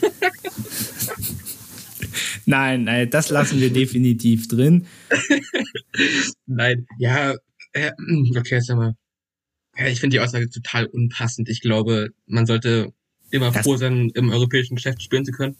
Das passt vor allem nicht zu der Leistung aktuell. Das, das ist ja das, worauf ich, worauf ich hinaus nicht. möchte. Die Mannschaft spielt nicht gut, ja. er spielt nicht gut und diese Aussage bestätigt noch mal mehr diese Mentalitätsdiskussion, die wir in der Saison schon hatten. Wie kann ja. man denn sagen, ja, ich habe keinen Bock auf Europa? Was ist denn das für eine Aussage? Er tut ja auch, sagen wir mal, ich will jetzt nicht sagen, er tut nichts dafür, dass es anders wird. Das würde nicht stimmen, aber du weißt, äh, wie ich das meine. Ja. Äh, trotzdem, sie spielen ja noch Champions League und ich bin ja alles andere als ein BVB-Fan. Aber ich habe mich äh, in der vergangenen Woche tierisch darüber geärgert, wie das Spiel ausgegangen ist, muss ich ganz ehrlich sagen. Das hat mich in meinem deutschen Fanherz, wo man ja in der Champions League, Europa League immer so ein bisschen für die Deutschen auch mitfiebert. Ich fand das schon unfassbar schade, weil ich auch äh, so die Empfindung hatte, das war mit das beste Saisonspiel, was der BVB gemacht hat. Sowohl offensiv als auch in der Defensive. Ja, zumal ja ein klares Tor aberkannt wird. Darauf wollte ich auch noch hinaus. Wo man dann ja. wieder, wo man dann wieder die VAR-Diskussion starten kann, weil warum wartet er nicht? Warum wartet er nicht auf den VAR? Warum pfeift er das direkt ab? Ich glaube, ja, ein gut geschulter, oder gut, gut geschult ist er wahrscheinlich, aber ein guter Schiedsrichter würde abwarten, würde das Ding ins Tor fallen lassen, mehr dann abpfeifen und sich das ganze Teil nochmal angucken. Das einfach so stumpf abzupfeifen, dann nach Geld für Bellingham zu geben, ist komplett falsch. Also ich fand, das war ja, äh, das war ja überhaupt die größte Frechheit, ihm dann noch die gelbe Karte zu geben. Und wenn überhaupt, dann äh, wäre es eher ein Foul von Ederson an Bellingham gewesen. Muss man auch mal Richtig. klar dazu sagen. Äh, unfassbar. Ich möchte kurz dazwischen äh, werfen. Es ist übrigens Pause in Köln 1 zu 1. Und ja, du hast die Szene im Prinzip schon angesprochen, aber ich wollte noch zu, äh, zu einer Situation davor ein vermeintlicher Elfmeter für Manchester City nach einem angeblichen Foulspiel von Emre Can, der dafür gelb sieht. Der VAR greift ein, nimmt den Elfmeter richtigerweise zurück, aber die gelbe Karte bleibt zum Beispiel auch bestehen. Wahrscheinlich, weil Can zu sehr protestiert hat. Also erstmal müsstest du äh, Rodri für diese Schwalbe, das war eine Schwalbe, er hat ihn überhaupt nicht berührt und im Gesicht mal sowieso nicht, äh, müsstest du da schon eine gelbe Karte geben und dann ähm, Emre Can äh, trotzdem, äh, dass die gelbe Karte da bestehen bleibt, obwohl er zu Recht protestiert hat, dass das gar nichts war, dass man da nicht ein bisschen äh, Fingerspitzengefühl hat und die zurücknimmt, das kann ich absolut nicht nachvollziehen. Ähm, grundsätzlich kann man auch sagen, dass die Schiedsrichterleistung allgemein nicht gut war an diesem Abend. Hm, das mit der gelben Karte für Chan sehe ich anders ich finde es allgemein immer problematisch, wenn Spieler sich vor dem Schiri aufbauen und rummeckern und rumschreien. Egal, ob sie dir berechtigt war oder nicht. Zumal wir auch nicht den Wortlaut wissen, den Emre Can da gewählt hat. Wer weiß, was er gesagt hat. Und ich hätte die gelbe Karte auch stehen lassen. Ich meine, du kannst, das nervt mich, dieses mit dem Schiri diskutieren, dieses Schiri vollquatschen, gehört sich einfach nicht. Egal ob in der Kreisliga oder in der Champions League, lass den Schiri arbeiten, lass den machen der VR wird doch eingreifen, wenn was war. Wenn er nicht zu früh pfeift. wenn, wenn, er nicht zu früh ja, pfeift, genau. Ja. Und das mit der gelben Karte oder nicht gegebenen gelben Karte für die Schwalbe, das verstehe ich nicht. Weil der VAR greift so oft ein für Elfmeter, die dann doch nicht gegeben werden, wo es klare Schwalben waren und es gibt nie gelbe Karten. Ja. Du siehst die Schwalbe eindeutig am VAR. und es gibt keine gelbe Karte. Ich weiß nicht, ob das dann wieder außerhalb des Einsatzbereichs fällt. Ja, wahrscheinlich. Oder wie genau da die Begründung ist. Aber gelbe Karten für Schwalbe gibt es viel zu selten. Umso größer fand ich äh, dann die Reaktion von Edi Terzic nach dem Spiel, dass er eben nicht auf dem Schiedsrichter rumgehakt hat, wo ich finde, dass er allen Grund dazu gehabt hätte. Aber es ehrt ihn sehr, dass er da äh, sich sehr äh, vorsichtig ausgedrückt hat, Be beziehungsweise den Unparteiischen da absolut keinen Vorwurf das bringt er ja auch das nichts. Das ist, bringt er ja auch nichts, sind wir mal ehrlich. Was hat's ihn gebracht? Natürlich nicht, aber es gibt doch, na, aber es gibt doch einen Haufen Leute, die das anders machen. Und mal ganz ehrlich, tust du das als Fußballfan äh, nicht hinterher immer noch über Schiedsrichterentscheidungen ja, zu diskutieren? Das ist doch auch das Normalste von der Welt. Wir sind Fußballfans, wir meckern mit unseren Freunden oder so. Aber wenn der es da öffentlich in der PK macht, ist das auch einfach unprofessionell auf anderen rumzuhacken? Berechtigt, berechtigt oder nicht? Na, ich sag das nur deshalb, weil Jürgen Klopp hat das öffentlich gemacht. Ja, das ändert aber nichts daran, dass es in meiner Meinung unprofessionell ist, egal ob es Jürgen Klopp macht oder Olle Terzic. Ich finde, es gehört sich nicht. Ja, ich wollte ich wollte ich es nur mal äh, gesagt haben. Aber zu äh, Real gegen Liverpool kommen wir auch noch. Äh, du hast das Thema Effizienz angesprochen. Und da gab es an diesem Wochenende äh, in Bezug auf Dortmunds äh, Gegner Manchester City, ich weiß nicht, ob du das gesehen hast, äh, die waren im Einsatz, Benny nickt, gegen Aufsteiger Leeds United. Der Endstand 1 zu 2 für Leeds, Torschüsse 29 zu 2 für die Citizens. Und, was man nicht vergessen darf, also eine rote Karte für Leeds in der, in der 45. Minute. Sprich, City war das halbe Spiel in Überzahl, schießt 27 Mal öfter, aber bei aber Leeds gewinnt das Spiel. Aber immerhin, äh, das sieht man ja auch, dass die Bayern äh, da auch in bester Gesellschaft äh, sind und ja, dass jedem Top-Team mal passieren kann. Schalke gegen Augsburg und ich hätte nie gedacht, dass ich das in dieser Saison nochmal sagen werde. Schalke hat gewonnen unfassbar ich möchte, dreckig. Ich möchte ganz kurz damit angeben, ich habe es richtig getippt. Ich habe Einzelschläge getippt. Uh. Könnte daran liegen, dass ich immer Niederlage für Augsburg tippe, aber es ist ein anderes Thema. Herzlichen Glückwunsch an Benny. Also es war natürlich glücklich und das Tor äh, natürlich klarer Fehler von Giekewitz, wo Serda natürlich nur noch einschieben muss. Aber am Ende ist das ja auch total egal. 1-0 gewonnen, drei Punkte. So, jetzt kann noch die große Aufholjagd starten, oder? Nein. Nein. Ach, Benny. Also, ja. Doch, sorry, klar, klar. Deutscher Meister werden sie noch. Es, nee, schöne drei Punkte. Viel helfen werden sie nicht mehr. Das ist sich, da hat sich auch jeder bewusst, denke ich mal. Du müsstest aus den nächsten, aus den letzten sechs Spielen immer noch fünf Siege holen. Sind wir mal ehrlich. Das passiert nicht. Ich halte dagegen. Ich halte dagegen, das sage ich dir. Nein, äh, mal Spaß beiseite. Die große Aufholjagd, sie kommt. Richtig. Nein. Schalke holt nach 18 Punkte, am Ende ist der 12. Platz. Aber wenn das passiert, bin ich der King. Nein, aber sagen wir mal ehrlich, das äh, ist. Wie hoch ist die Wettquote darauf? Was kann man da gewinnen? Oh, gute Frage. Ich kenne mich da nicht so aus, tatsächlich.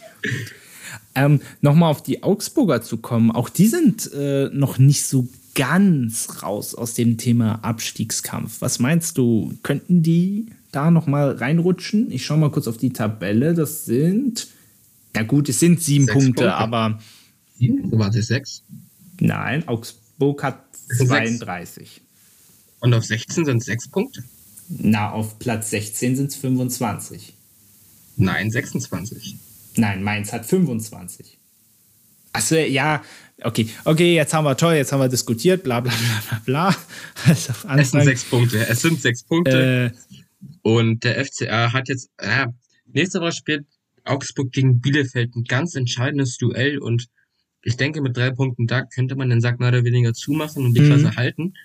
Aber verliert man das, wird es kritisch, weil gegen Frankfurt glaube ich nicht ja. an einen Sieg, gegen Stuttgart auch nicht. Dazwischen kommt Köln, das nächste direkte Duell. Also ich würde schon behaupten, dass der FCA in der, in der Pole Position für den mhm. Klassenerhalt ist. Aber durch sind sie noch nicht. Genau das wollte ich hören. Danke, Benny. So, wir haben noch ein Spiel, das gibt es morgen. Hoffenheim gegen Leverkusen. Und äh, ich hoffe, es wird ein tolles Montagabendspiel, weil in den letzten sechs Duellen gab es ein 4 zu 1?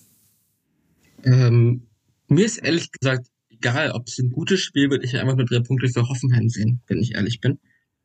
Das liegt nicht daran, dass ich irgendwie Sympathien zu Hoffenheim habe oder keine Sympathien zu Leverkusen. Das liegt eher in der tabellarischen Situation von Union im Vergleich zu Leverkusen, aber auch das ist wieder ein anderes mhm. Thema. Ähm, ja, der FCA ist nicht durch, Hoffenheim erst recht nicht. Das sind auch gerade mal vier Punkte in den Keller oder in den ganz tiefen mhm. Keller.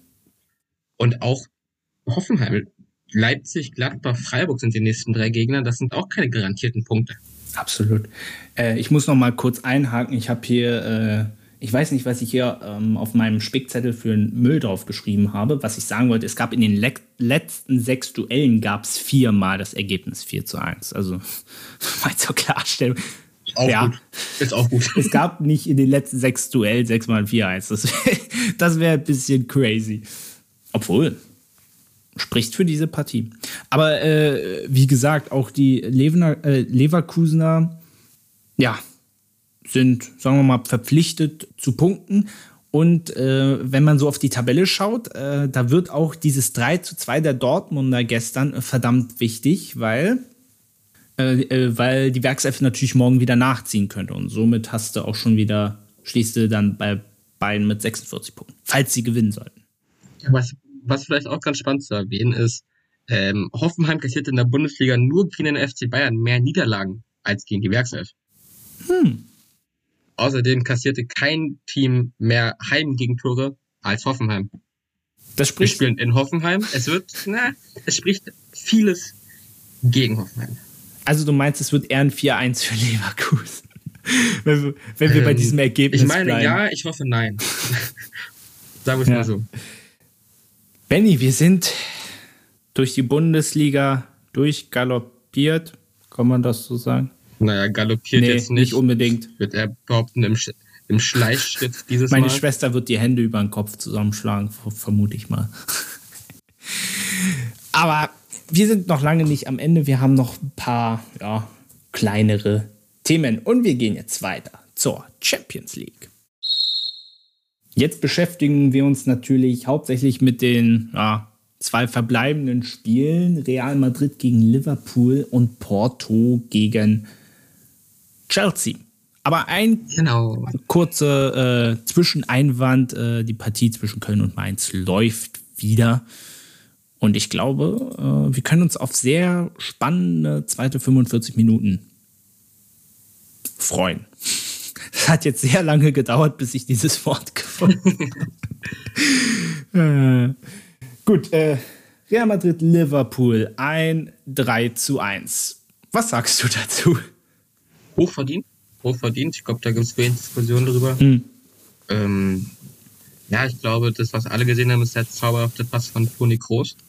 Es waren ja sogar zwei, glaube ich. Der Schönere. Der Schönere.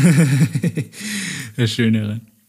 Du meinst? Ja, Liverpool sah, Liverpool sah mehr als schwach aus, sowohl offensiv als auch defensiv. Ich glaube, ja. das, das, Tor von Marco Asensio, das 2 zu 0, fährt er auch ja, eigentlich nur durch einen Schlitzer von, es müsste Trent gewesen sein. Ja, Alexander Arnold, genau. Richtig. Ja, ähm, Madrid sieht gut aus, sowohl, sowohl in der Liga als auch in der Champions League. Ich glaube, sowohl in der Liga als auch in der Champions League hat Real noch alle Chancen, die es gibt, Definitiv. Titel mitzunehmen. Also auch Vinicius Junior, der erst recht in letzter Zeit oder, in, oder letztes Jahr ein Riesenproblem vorm Tor hatte, zeigt sich als immer besserer Schütze. Und ja, wenn es so weitergeht, wenn Madrid in Form bleibt, dann sehe ich da überhaupt keine Chance für Liverpool nächste Woche. Ich hätte es tatsächlich gar nicht mehr gedacht, dass äh, die Königlichen so in die Saison äh, zurückfinden. Das ist sehr beeindruckend. Und ja, diese Bälle von Toni Groß, die waren natürlich in Quarterback-Manier, beziehungsweise wie Didi Hamann sagen würde, in Quoterback. Entschuldigung, äh, der musste jetzt sein. Nein, aber äh, ja, du hast eigentlich schon alles Wichtige gesagt. Liverpool kam ganz gut aus der Kabine, dann auch mit dem 2-1, aber ja, das war dann eigentlich auch schon äh, das einzig Positive. Worüber sich Jürgen Klopp tierisch aufgeregt hat, äh, das haben wir vorhin auch schon mal angeschnitten, ist diese eine Szene, wo Manet, er ist ja fast frei durch, wird dann aber gefault. Und Schiri Brüch ließ aber weiterspielen, deutscher Schiedsrichter. Pfeift übrigens auch Köln gegen Mainz heute. Und da hat sich Klopp fürchterlich drüber aufgeregt, auch, insbesondere auch nach dem Spiel. Hat dann, glaube ich, auch so Dinge gesagt wie, naja, und dann hat er alles gegen Manet gepfiffen und so. Wie hast du die Szene gesehen? Ja, kann, aber nicht muss. Ich jetzt mal behaupten. Ich finde, Jürgen Klopp ist ein Trainer, der immer sehr, oder der definitiv sehr impulsiv ist. Aber der sich und seine Mannschaft auch gerne in die Opferrolle stellt. Ich finde jetzt nicht, dass die Schiri-Entscheidungen extrem schlecht waren, auch nicht extrem gut. Aber da wieder auf dem Schiri äh, rumzuhacken, wie schon vorhin erwähnt, finde ich unprofessionell und unangebracht. Also was ich immer ganz schlimm finde, ist, wenn, äh, wenn die Trainer dann hinter den Schiedsrichtern hinterherrennen. So, also quasi bis in die Kabine verfolgen. So wie er es gemacht hat. Äh, Brüch hat sich ja dann sogar noch umgedreht und mit ihm geredet. Aber ich finde, es geht nicht auch so aus der Emotion heraus. Und ganz ehrlich, Real Madrid, die waren besser. Gerade, vollkommen losgelöst jetzt äh, von dieser Entscheidung. Von der Erde. Ich habe jetzt den Witz irgendwie nicht verstanden. Ja, völlig losgelöst von der Erde fliegt ah. das Raumschiff. Weißt du, ich sag dieses Wort doch eigentlich voll oft. Wieso fällt dir das ausgerechnet jetzt ein? ach, ach, ach, Benny. Ja, weiter geht's. Wenn wir aber gerade schon über, wenn wir schon, schon über Real Madrid gesprochen haben, sag mir bloß nicht, dass du gestern den Klassiko nicht geguckt hast. Ähm, teils, nebenbei.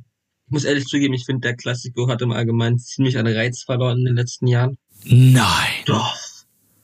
Ja, ich, ich habe oh. es mehr oder weniger verfolgt.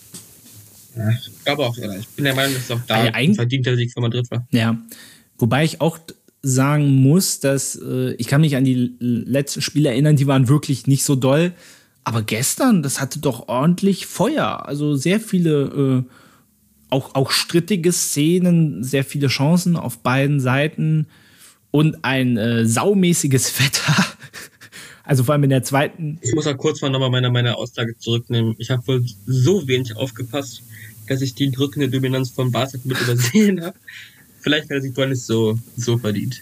Ja, aber also ich fand gestern, das war ein gutes Spiel, so im Vergleich zu den, äh, zu den letzten Malen. Und auch äh, La Liga ist unheimlich spannend wieder geworden. Atletico spielt heute Abend noch gegen Betis, aber das ist alles da oben wieder sehr eng zusammengerückt, nachdem die Colchoneros ja eigentlich schon auf dem Weg zur Meisterschaft waren. Ja, da waren dann zwischenzeitlich, glaube ich, zwölf Punkte Vorsprung. Ach, weiß ich gar nicht, ob es so viel war, aber ja, war doch schon eine größere Lücke. Ja, aber Atletico federt, wie du schon erwähnt hast. Mhm. Und ich meine, Stand jetzt ist Athlet, ist Madrid oder haha, ist Real Madrid Tabellenführer, sollte Atletico heute Abend keinen Punkt holen. Und das ist schon, ja, überraschend. Auch Barcelona ist auf einen Punkt rangerückt auf Atletico mittlerweile. Das kam ja alles mehr oder weniger aus dem Nichts. Also Atletico stand da schon quasi fest als Meister. Aber auch die sind halt jetzt in den Vor- und Tief gerutscht. Hm. Alles wahnsinnig eng da oben. Noch ein Wort zu äh, Liverpool. Die haben in der Liga immerhin den Heimfluch jetzt äh, beendet. Knappes 2 zu 1 gegen Aston Villa. Und die Reds haben ehrlich gesagt gerade komplett andere Sorgen. Die kämpfen äh, um den, ja, die kämpfen um den Champions League Einzug. Und das ist ja gerade auch in England äh, gerade unfassbar spannend.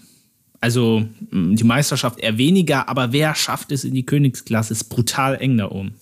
Nein, das ist halt auch wieder so ein ähnlich wie bei uns der Kampf um Platz 5. Es ist da ein, ja, ich würde sagen, ein Kampf um den vierten Platz.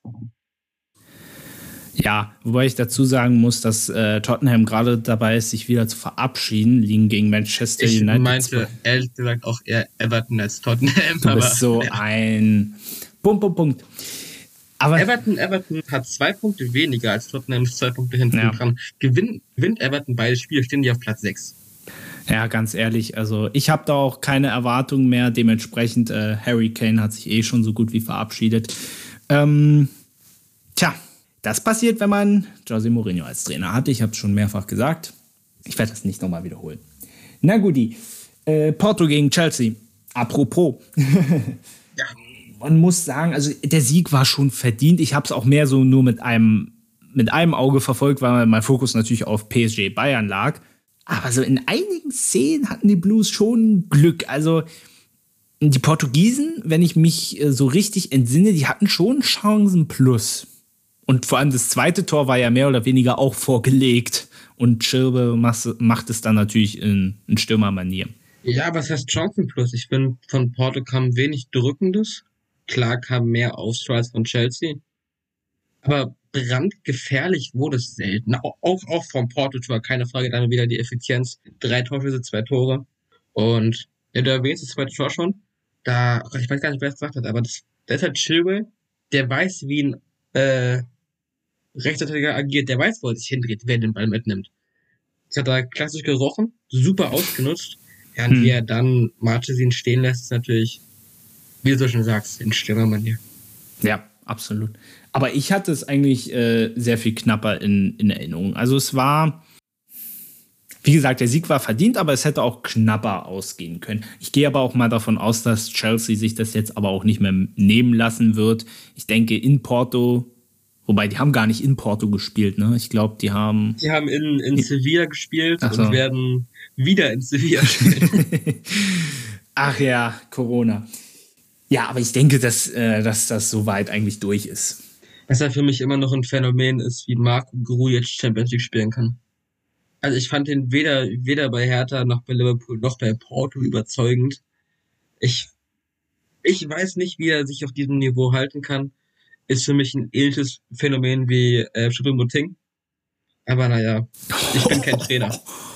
Mann, ey, äh, Benny hat heute die Waffen geladen hier.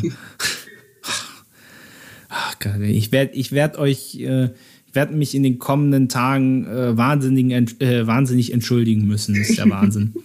Ich überlege gerade, ob ich nicht einfach deinen Account einfach in meiner Story verlinke für alle wütenden Fans, die dann bei mir anlaufen, sollen sie sich direkt an dich wenden. Die wütenden Fans für die Massen, die uns hier zuhören, ne? Ja, exakt. Champions League haben wir jetzt auch abgehakt. Oder möchtest du noch eine Prognose abgeben im Prinzip? Ach so, wir haben eigentlich noch gar nicht so richtig gesagt. Glaubst du, dass Dortmund gegen City noch reist?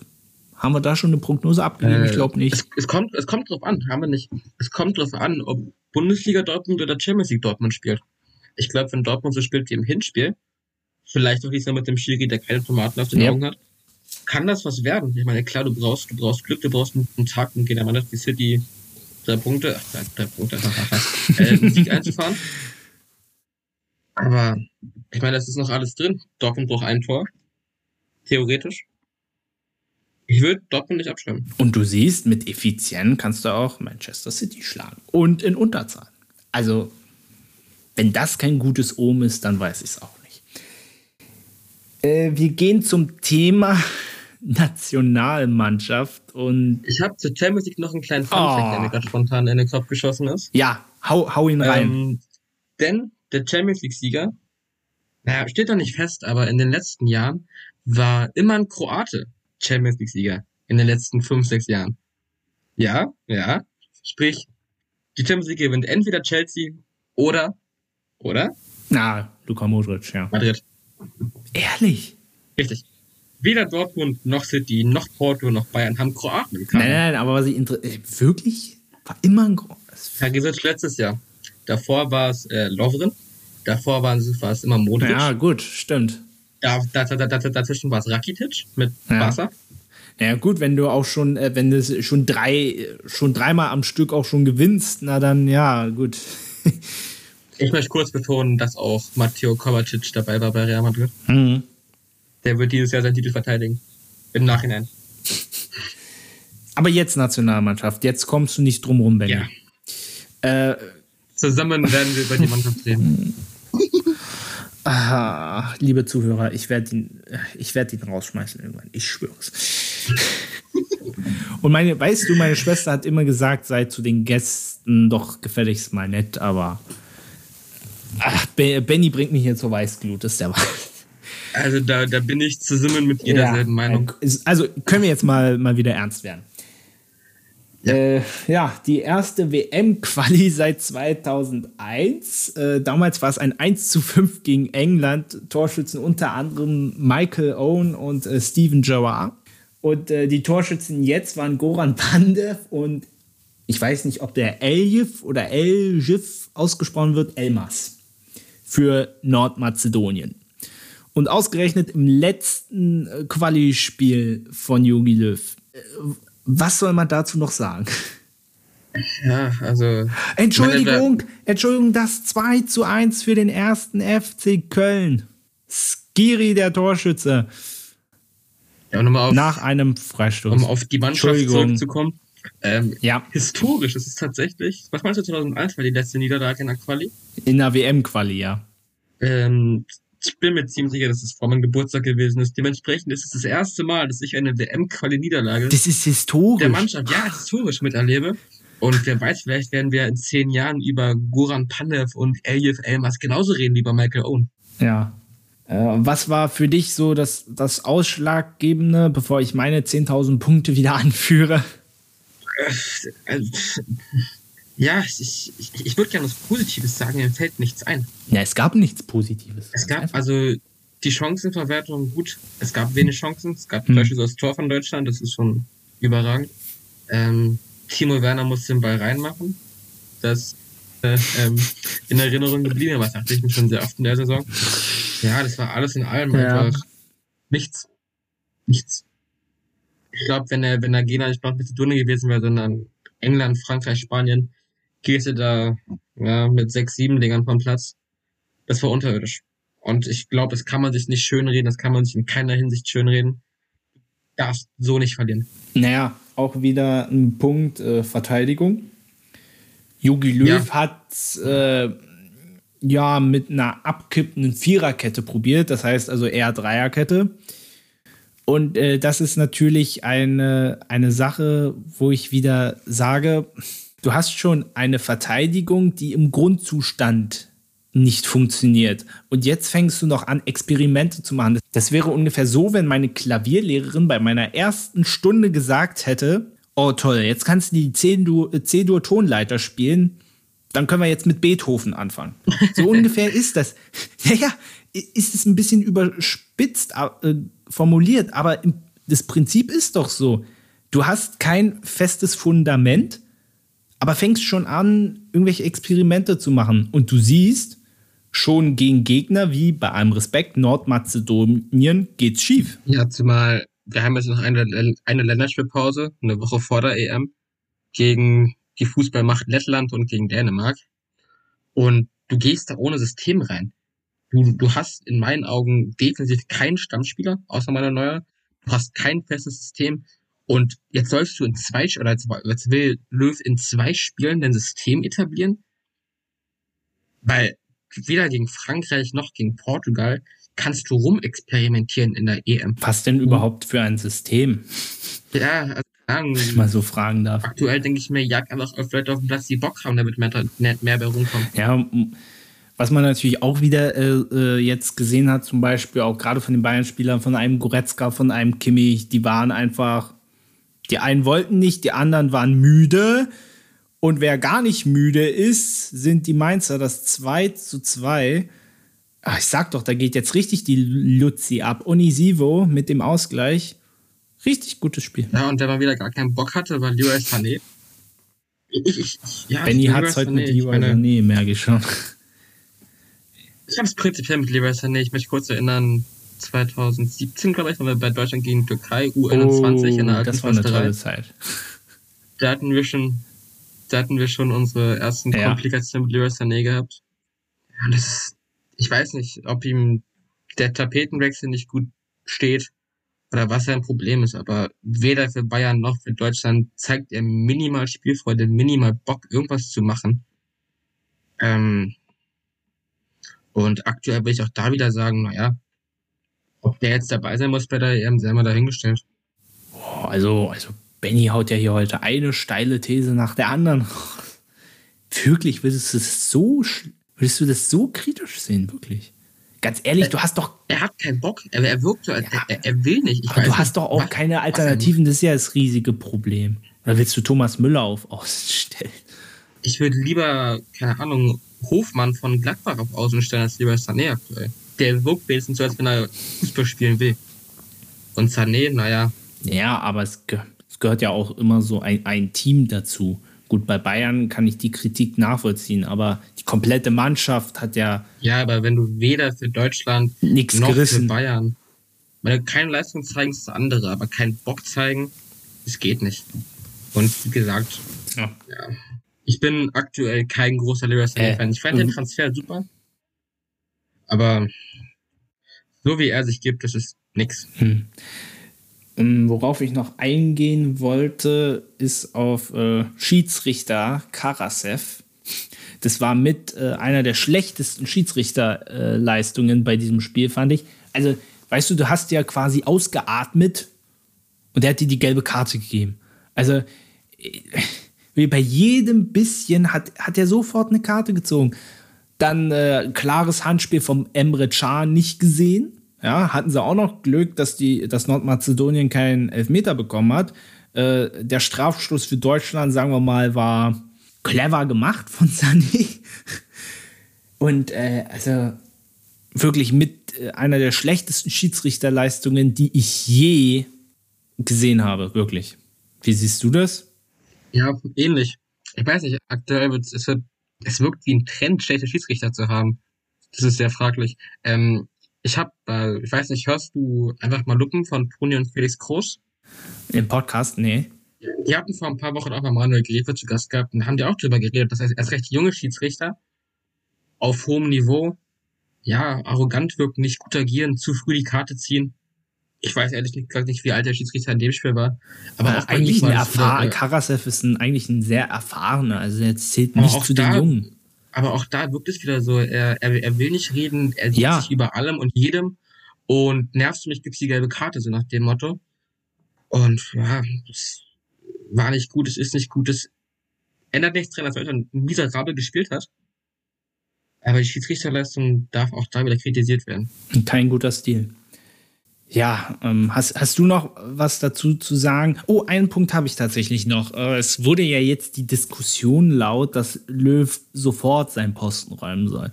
Ich, Ich- finde das ehrlich gesagt, das ist jetzt wenig zielführend und finde ich jetzt irgendwie auch populistisch.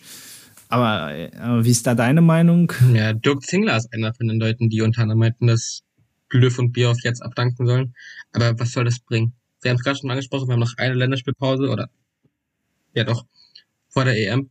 Das sind zwei Spiele und in zwei Spielen soll der neue Trainer irgendwas machen. Also das, das geht nicht. Jetzt soll Jogi Löw das Turnier da doch irgendwie durchziehen. Mit, naja, mehr oder weniger Erfolg, je nachdem. Ja. Und dann musst du einem Trainer Zeit geben. Das ist genauso wie jetzt äh, die Sache im Abstiegskampf, wenn dann immer alle drei Wochen ein neuer Trainer kommt. Was soll passieren? Was erhoffen sich die Leute davon?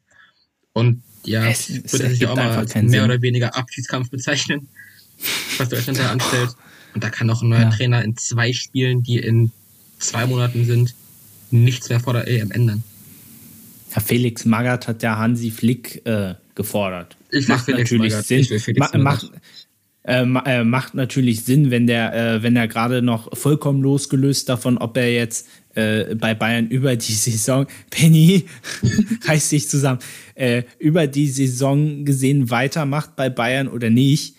Ich meine, der, der kann ja jetzt nicht äh, nach einer anstrengenden Saison, ja, wird er gleichzeitig noch Nationaltrainer. Also, ich weiß nicht, was manche Leute da für komische Vorstellungen haben. Weißt du, so wie bei FIFA, weißt du, wo du Vereinstrainer und gleichzeitig Nationaltrainer bist.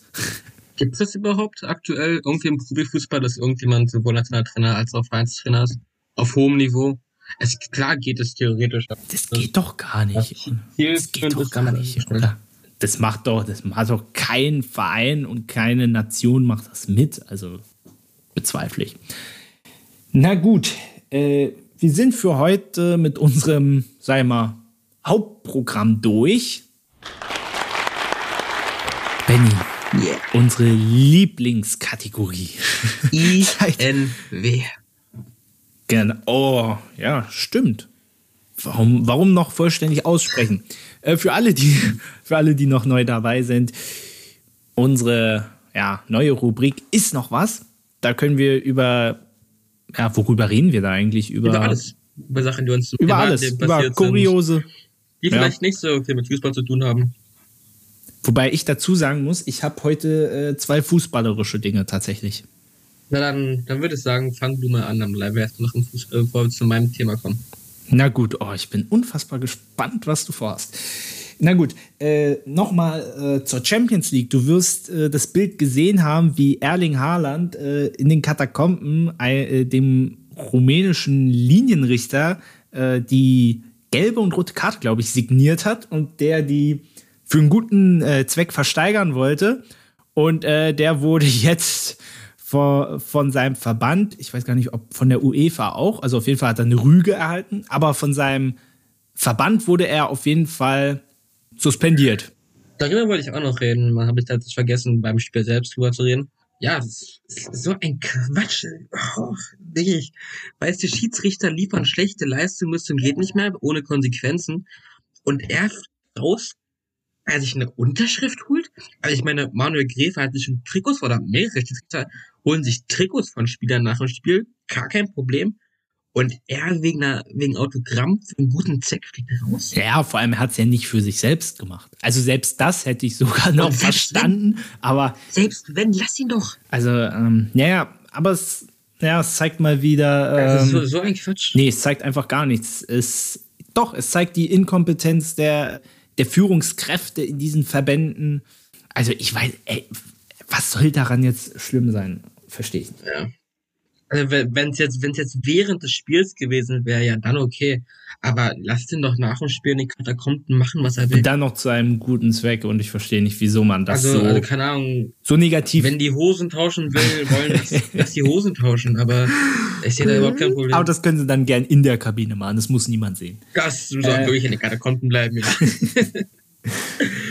dann habe ich auch noch eine ja, negative Sache und zwar du wirst dich erinnern, es gab ja dieses Verfahren Lazio Rom, als sie äh, Corona-Tests durchgeführt haben, dass sie die nicht fristgerecht gemeldet haben und letztendlich rauskam, dass wohl Corona-positive Spieler gespielt haben.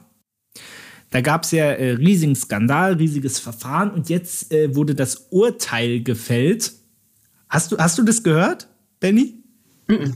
Ich habe das Urteil noch nicht gehört. Ne? Das, ich habe es auch schon ehrlich vergessen ja, gehabt. Ähm, es stand ja sogar im Raum, dass sie, äh, äh, dass sie sogar aus der ersten Liga äh, fliegen können, was natürlich wenig realistisch ist, wenn man, weil hätte ich nichts gegen. Hätte na, man, nicht gegen, aber man kennt auch solche Verbände und ich sag dir, ich sag dir jetzt das Urteil.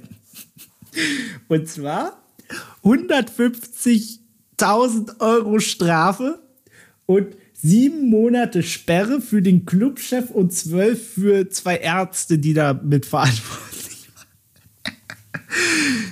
Also eigentlich ist es nicht witzig.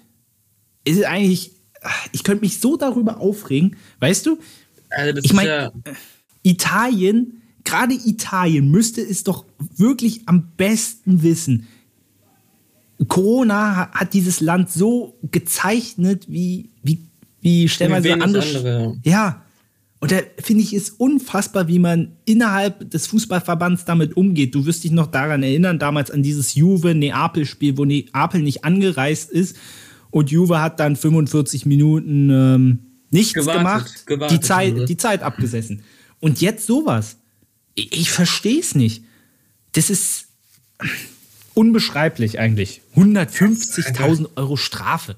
Ist ja lächerlich. Also wenn es wenn, wenigstens 150.000 Euro Strafe pro falschen Test gewesen wären. Aber allgemein, also das ist, unge das ist ungefähr so wie die. Was war die Strafe gegen City? 10 Millionen? Oder so? Äh, du meinst wegen der Champions League? Gute ja, Frage. Ja, genau. war, äh, auch, auch so, so ein Quatsch, so juckt die einen Scheißdreck. Das ist ja. Naja, vor allem, äh, wieder, ich hatte es vorhin angesprochen, äh, es war im Gespräch, dass die aus der ersten Liga fliegen. Und dann kommt sowas dabei raus. Alter. Ja, das ist ungefähr so wie, keine Ahnung, du gehst zehn, du gehst zehn Jahre in den Knast. Oder du isst drei Center Shocks.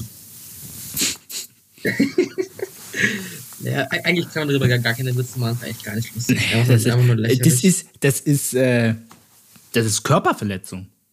Weil du gehst ja äh, in diese Spiele mit dem Wissen, dass der Spieler äh, infiziert ist. ja, und dann andere Spieler anstecken andere. kann. Und ja, ja, Und, der, und der trägt es dann noch an, äh, an die Kollegen in der Mannschaft, an die Betreuer etc. weiter. An die Schiedsrichter, und, an die Kameraleute, ja. an die alles. Also eigentlich müsste, müsste es da eine Sammelklage geben. Das ist kriminell, muss man, muss man so klar sagen. Und dann 150, ey, ist, ey ich glaube, ich werde dazu auch noch einen Blogartikel schreiben, weil ich glaube, dass das vielen auch gar nicht mehr so präsent war. Du hast ja selber gesagt, dass du das Urteil gar nicht mitbekommen hast, weil das muss man, glaube ich, auch noch mal größer aufziehen. Ich glaube, das habe ich auch nur in einem anderen Podcast gehört, weil gelesen habe ich es auch nicht. Hm, unfassbar.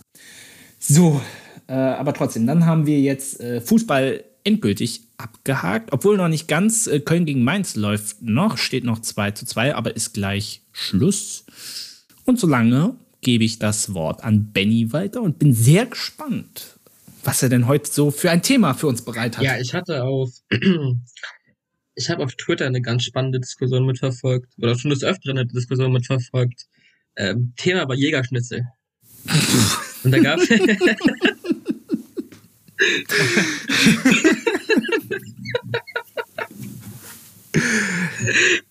Das, ja. äh, das, okay, Jägerschnitzel. Mhm. Worum man, geht's das, denn? Oh, das wäre wär eine gute Überschrift. Thema Jägerschnitzel. Nein, ähm, es war diese Diskussion, was ist denn nun ein Jägerschnitzel? Also, äh. quasi die Diskussion zwischen, in Anführungszeichen, Ost- und Westdeutschen. Weil, also, ich weiß nicht, wie es bei dir ist, aber für mich ist ein Jägerschnitzel panierte Jägerwurst mit wahrscheinlich Nudeln. Das ist für mich ein Jägerschnitzel.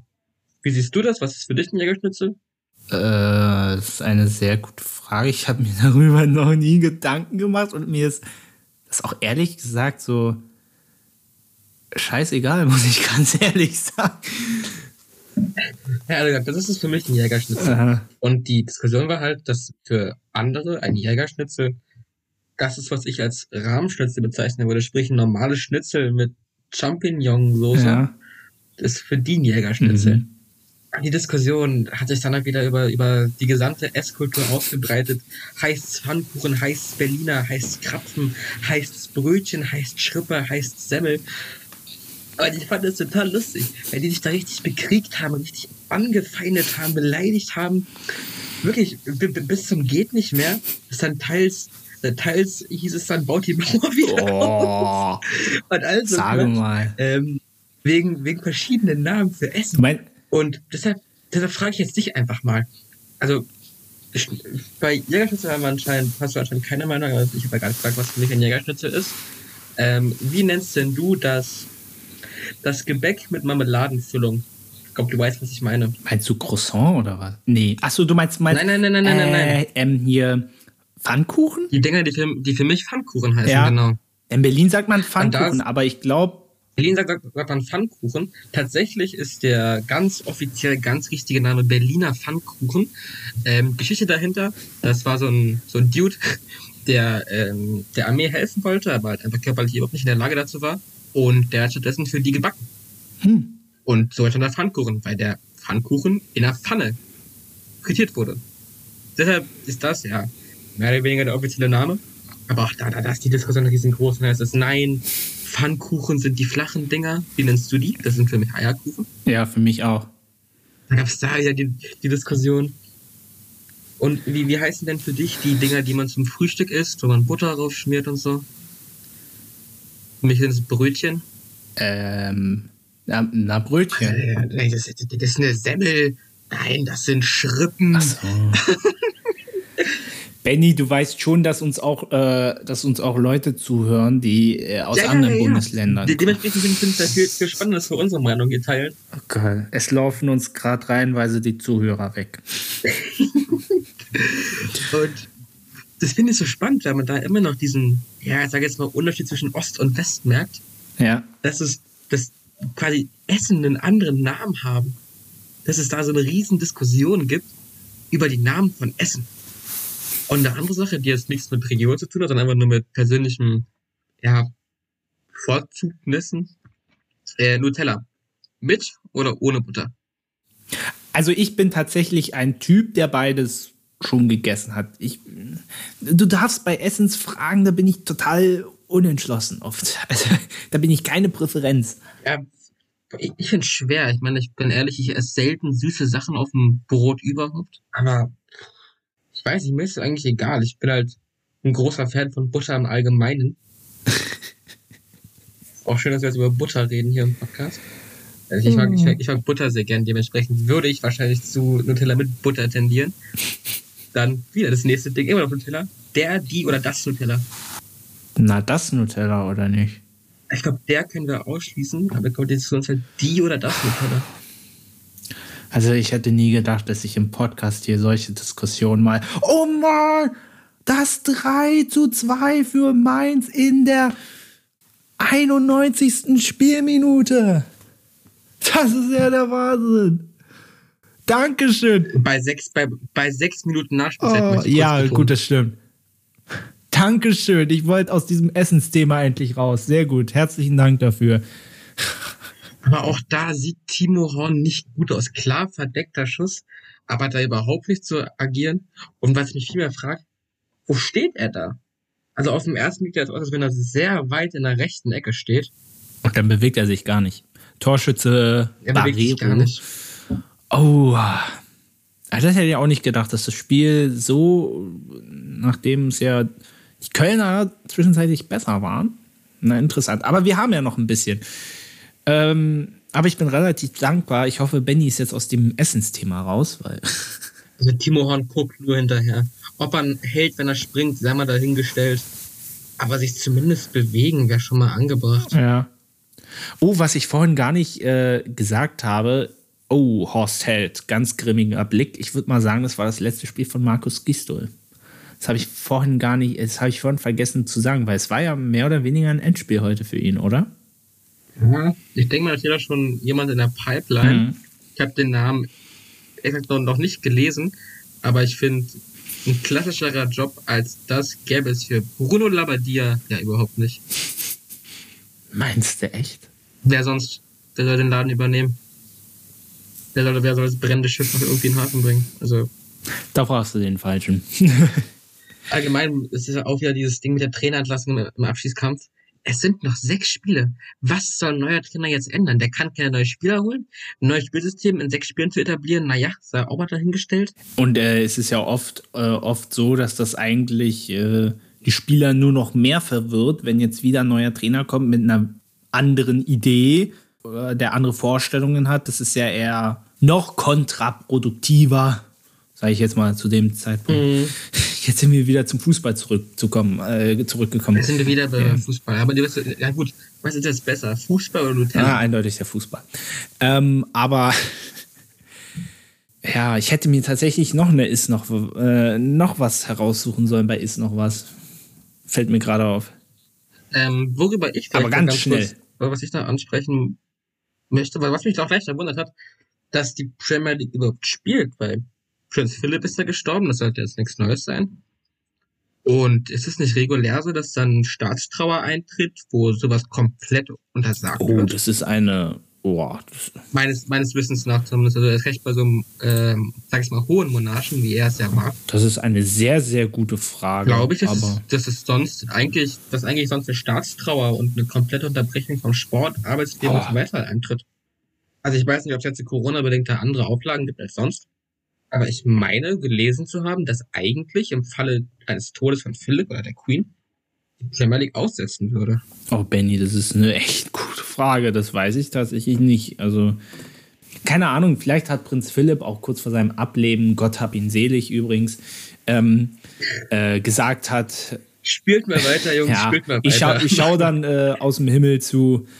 Ähm, muss ich auch keine Eintrittskarten mehr bezahlen. Er, er, meinte, er meinte ja auch mal, er meinte mal vor seinem Ableben, dass er keine große Trauerfeier haben will, keine riesen Zeremonie, sondern dass er relativ ruhig da in, oh, ich weiß nicht, in welcher Kathedrale äh, beigelegt werden möchte. Ah, Westminster Abbey oder? Nee, nee, nee, nee, nee, nee, nee, nee, da, da, da, da nicht. bloß nicht. Aber Westminster Abbey, da heiraten die doch auch nur. Häufig, nur. ja.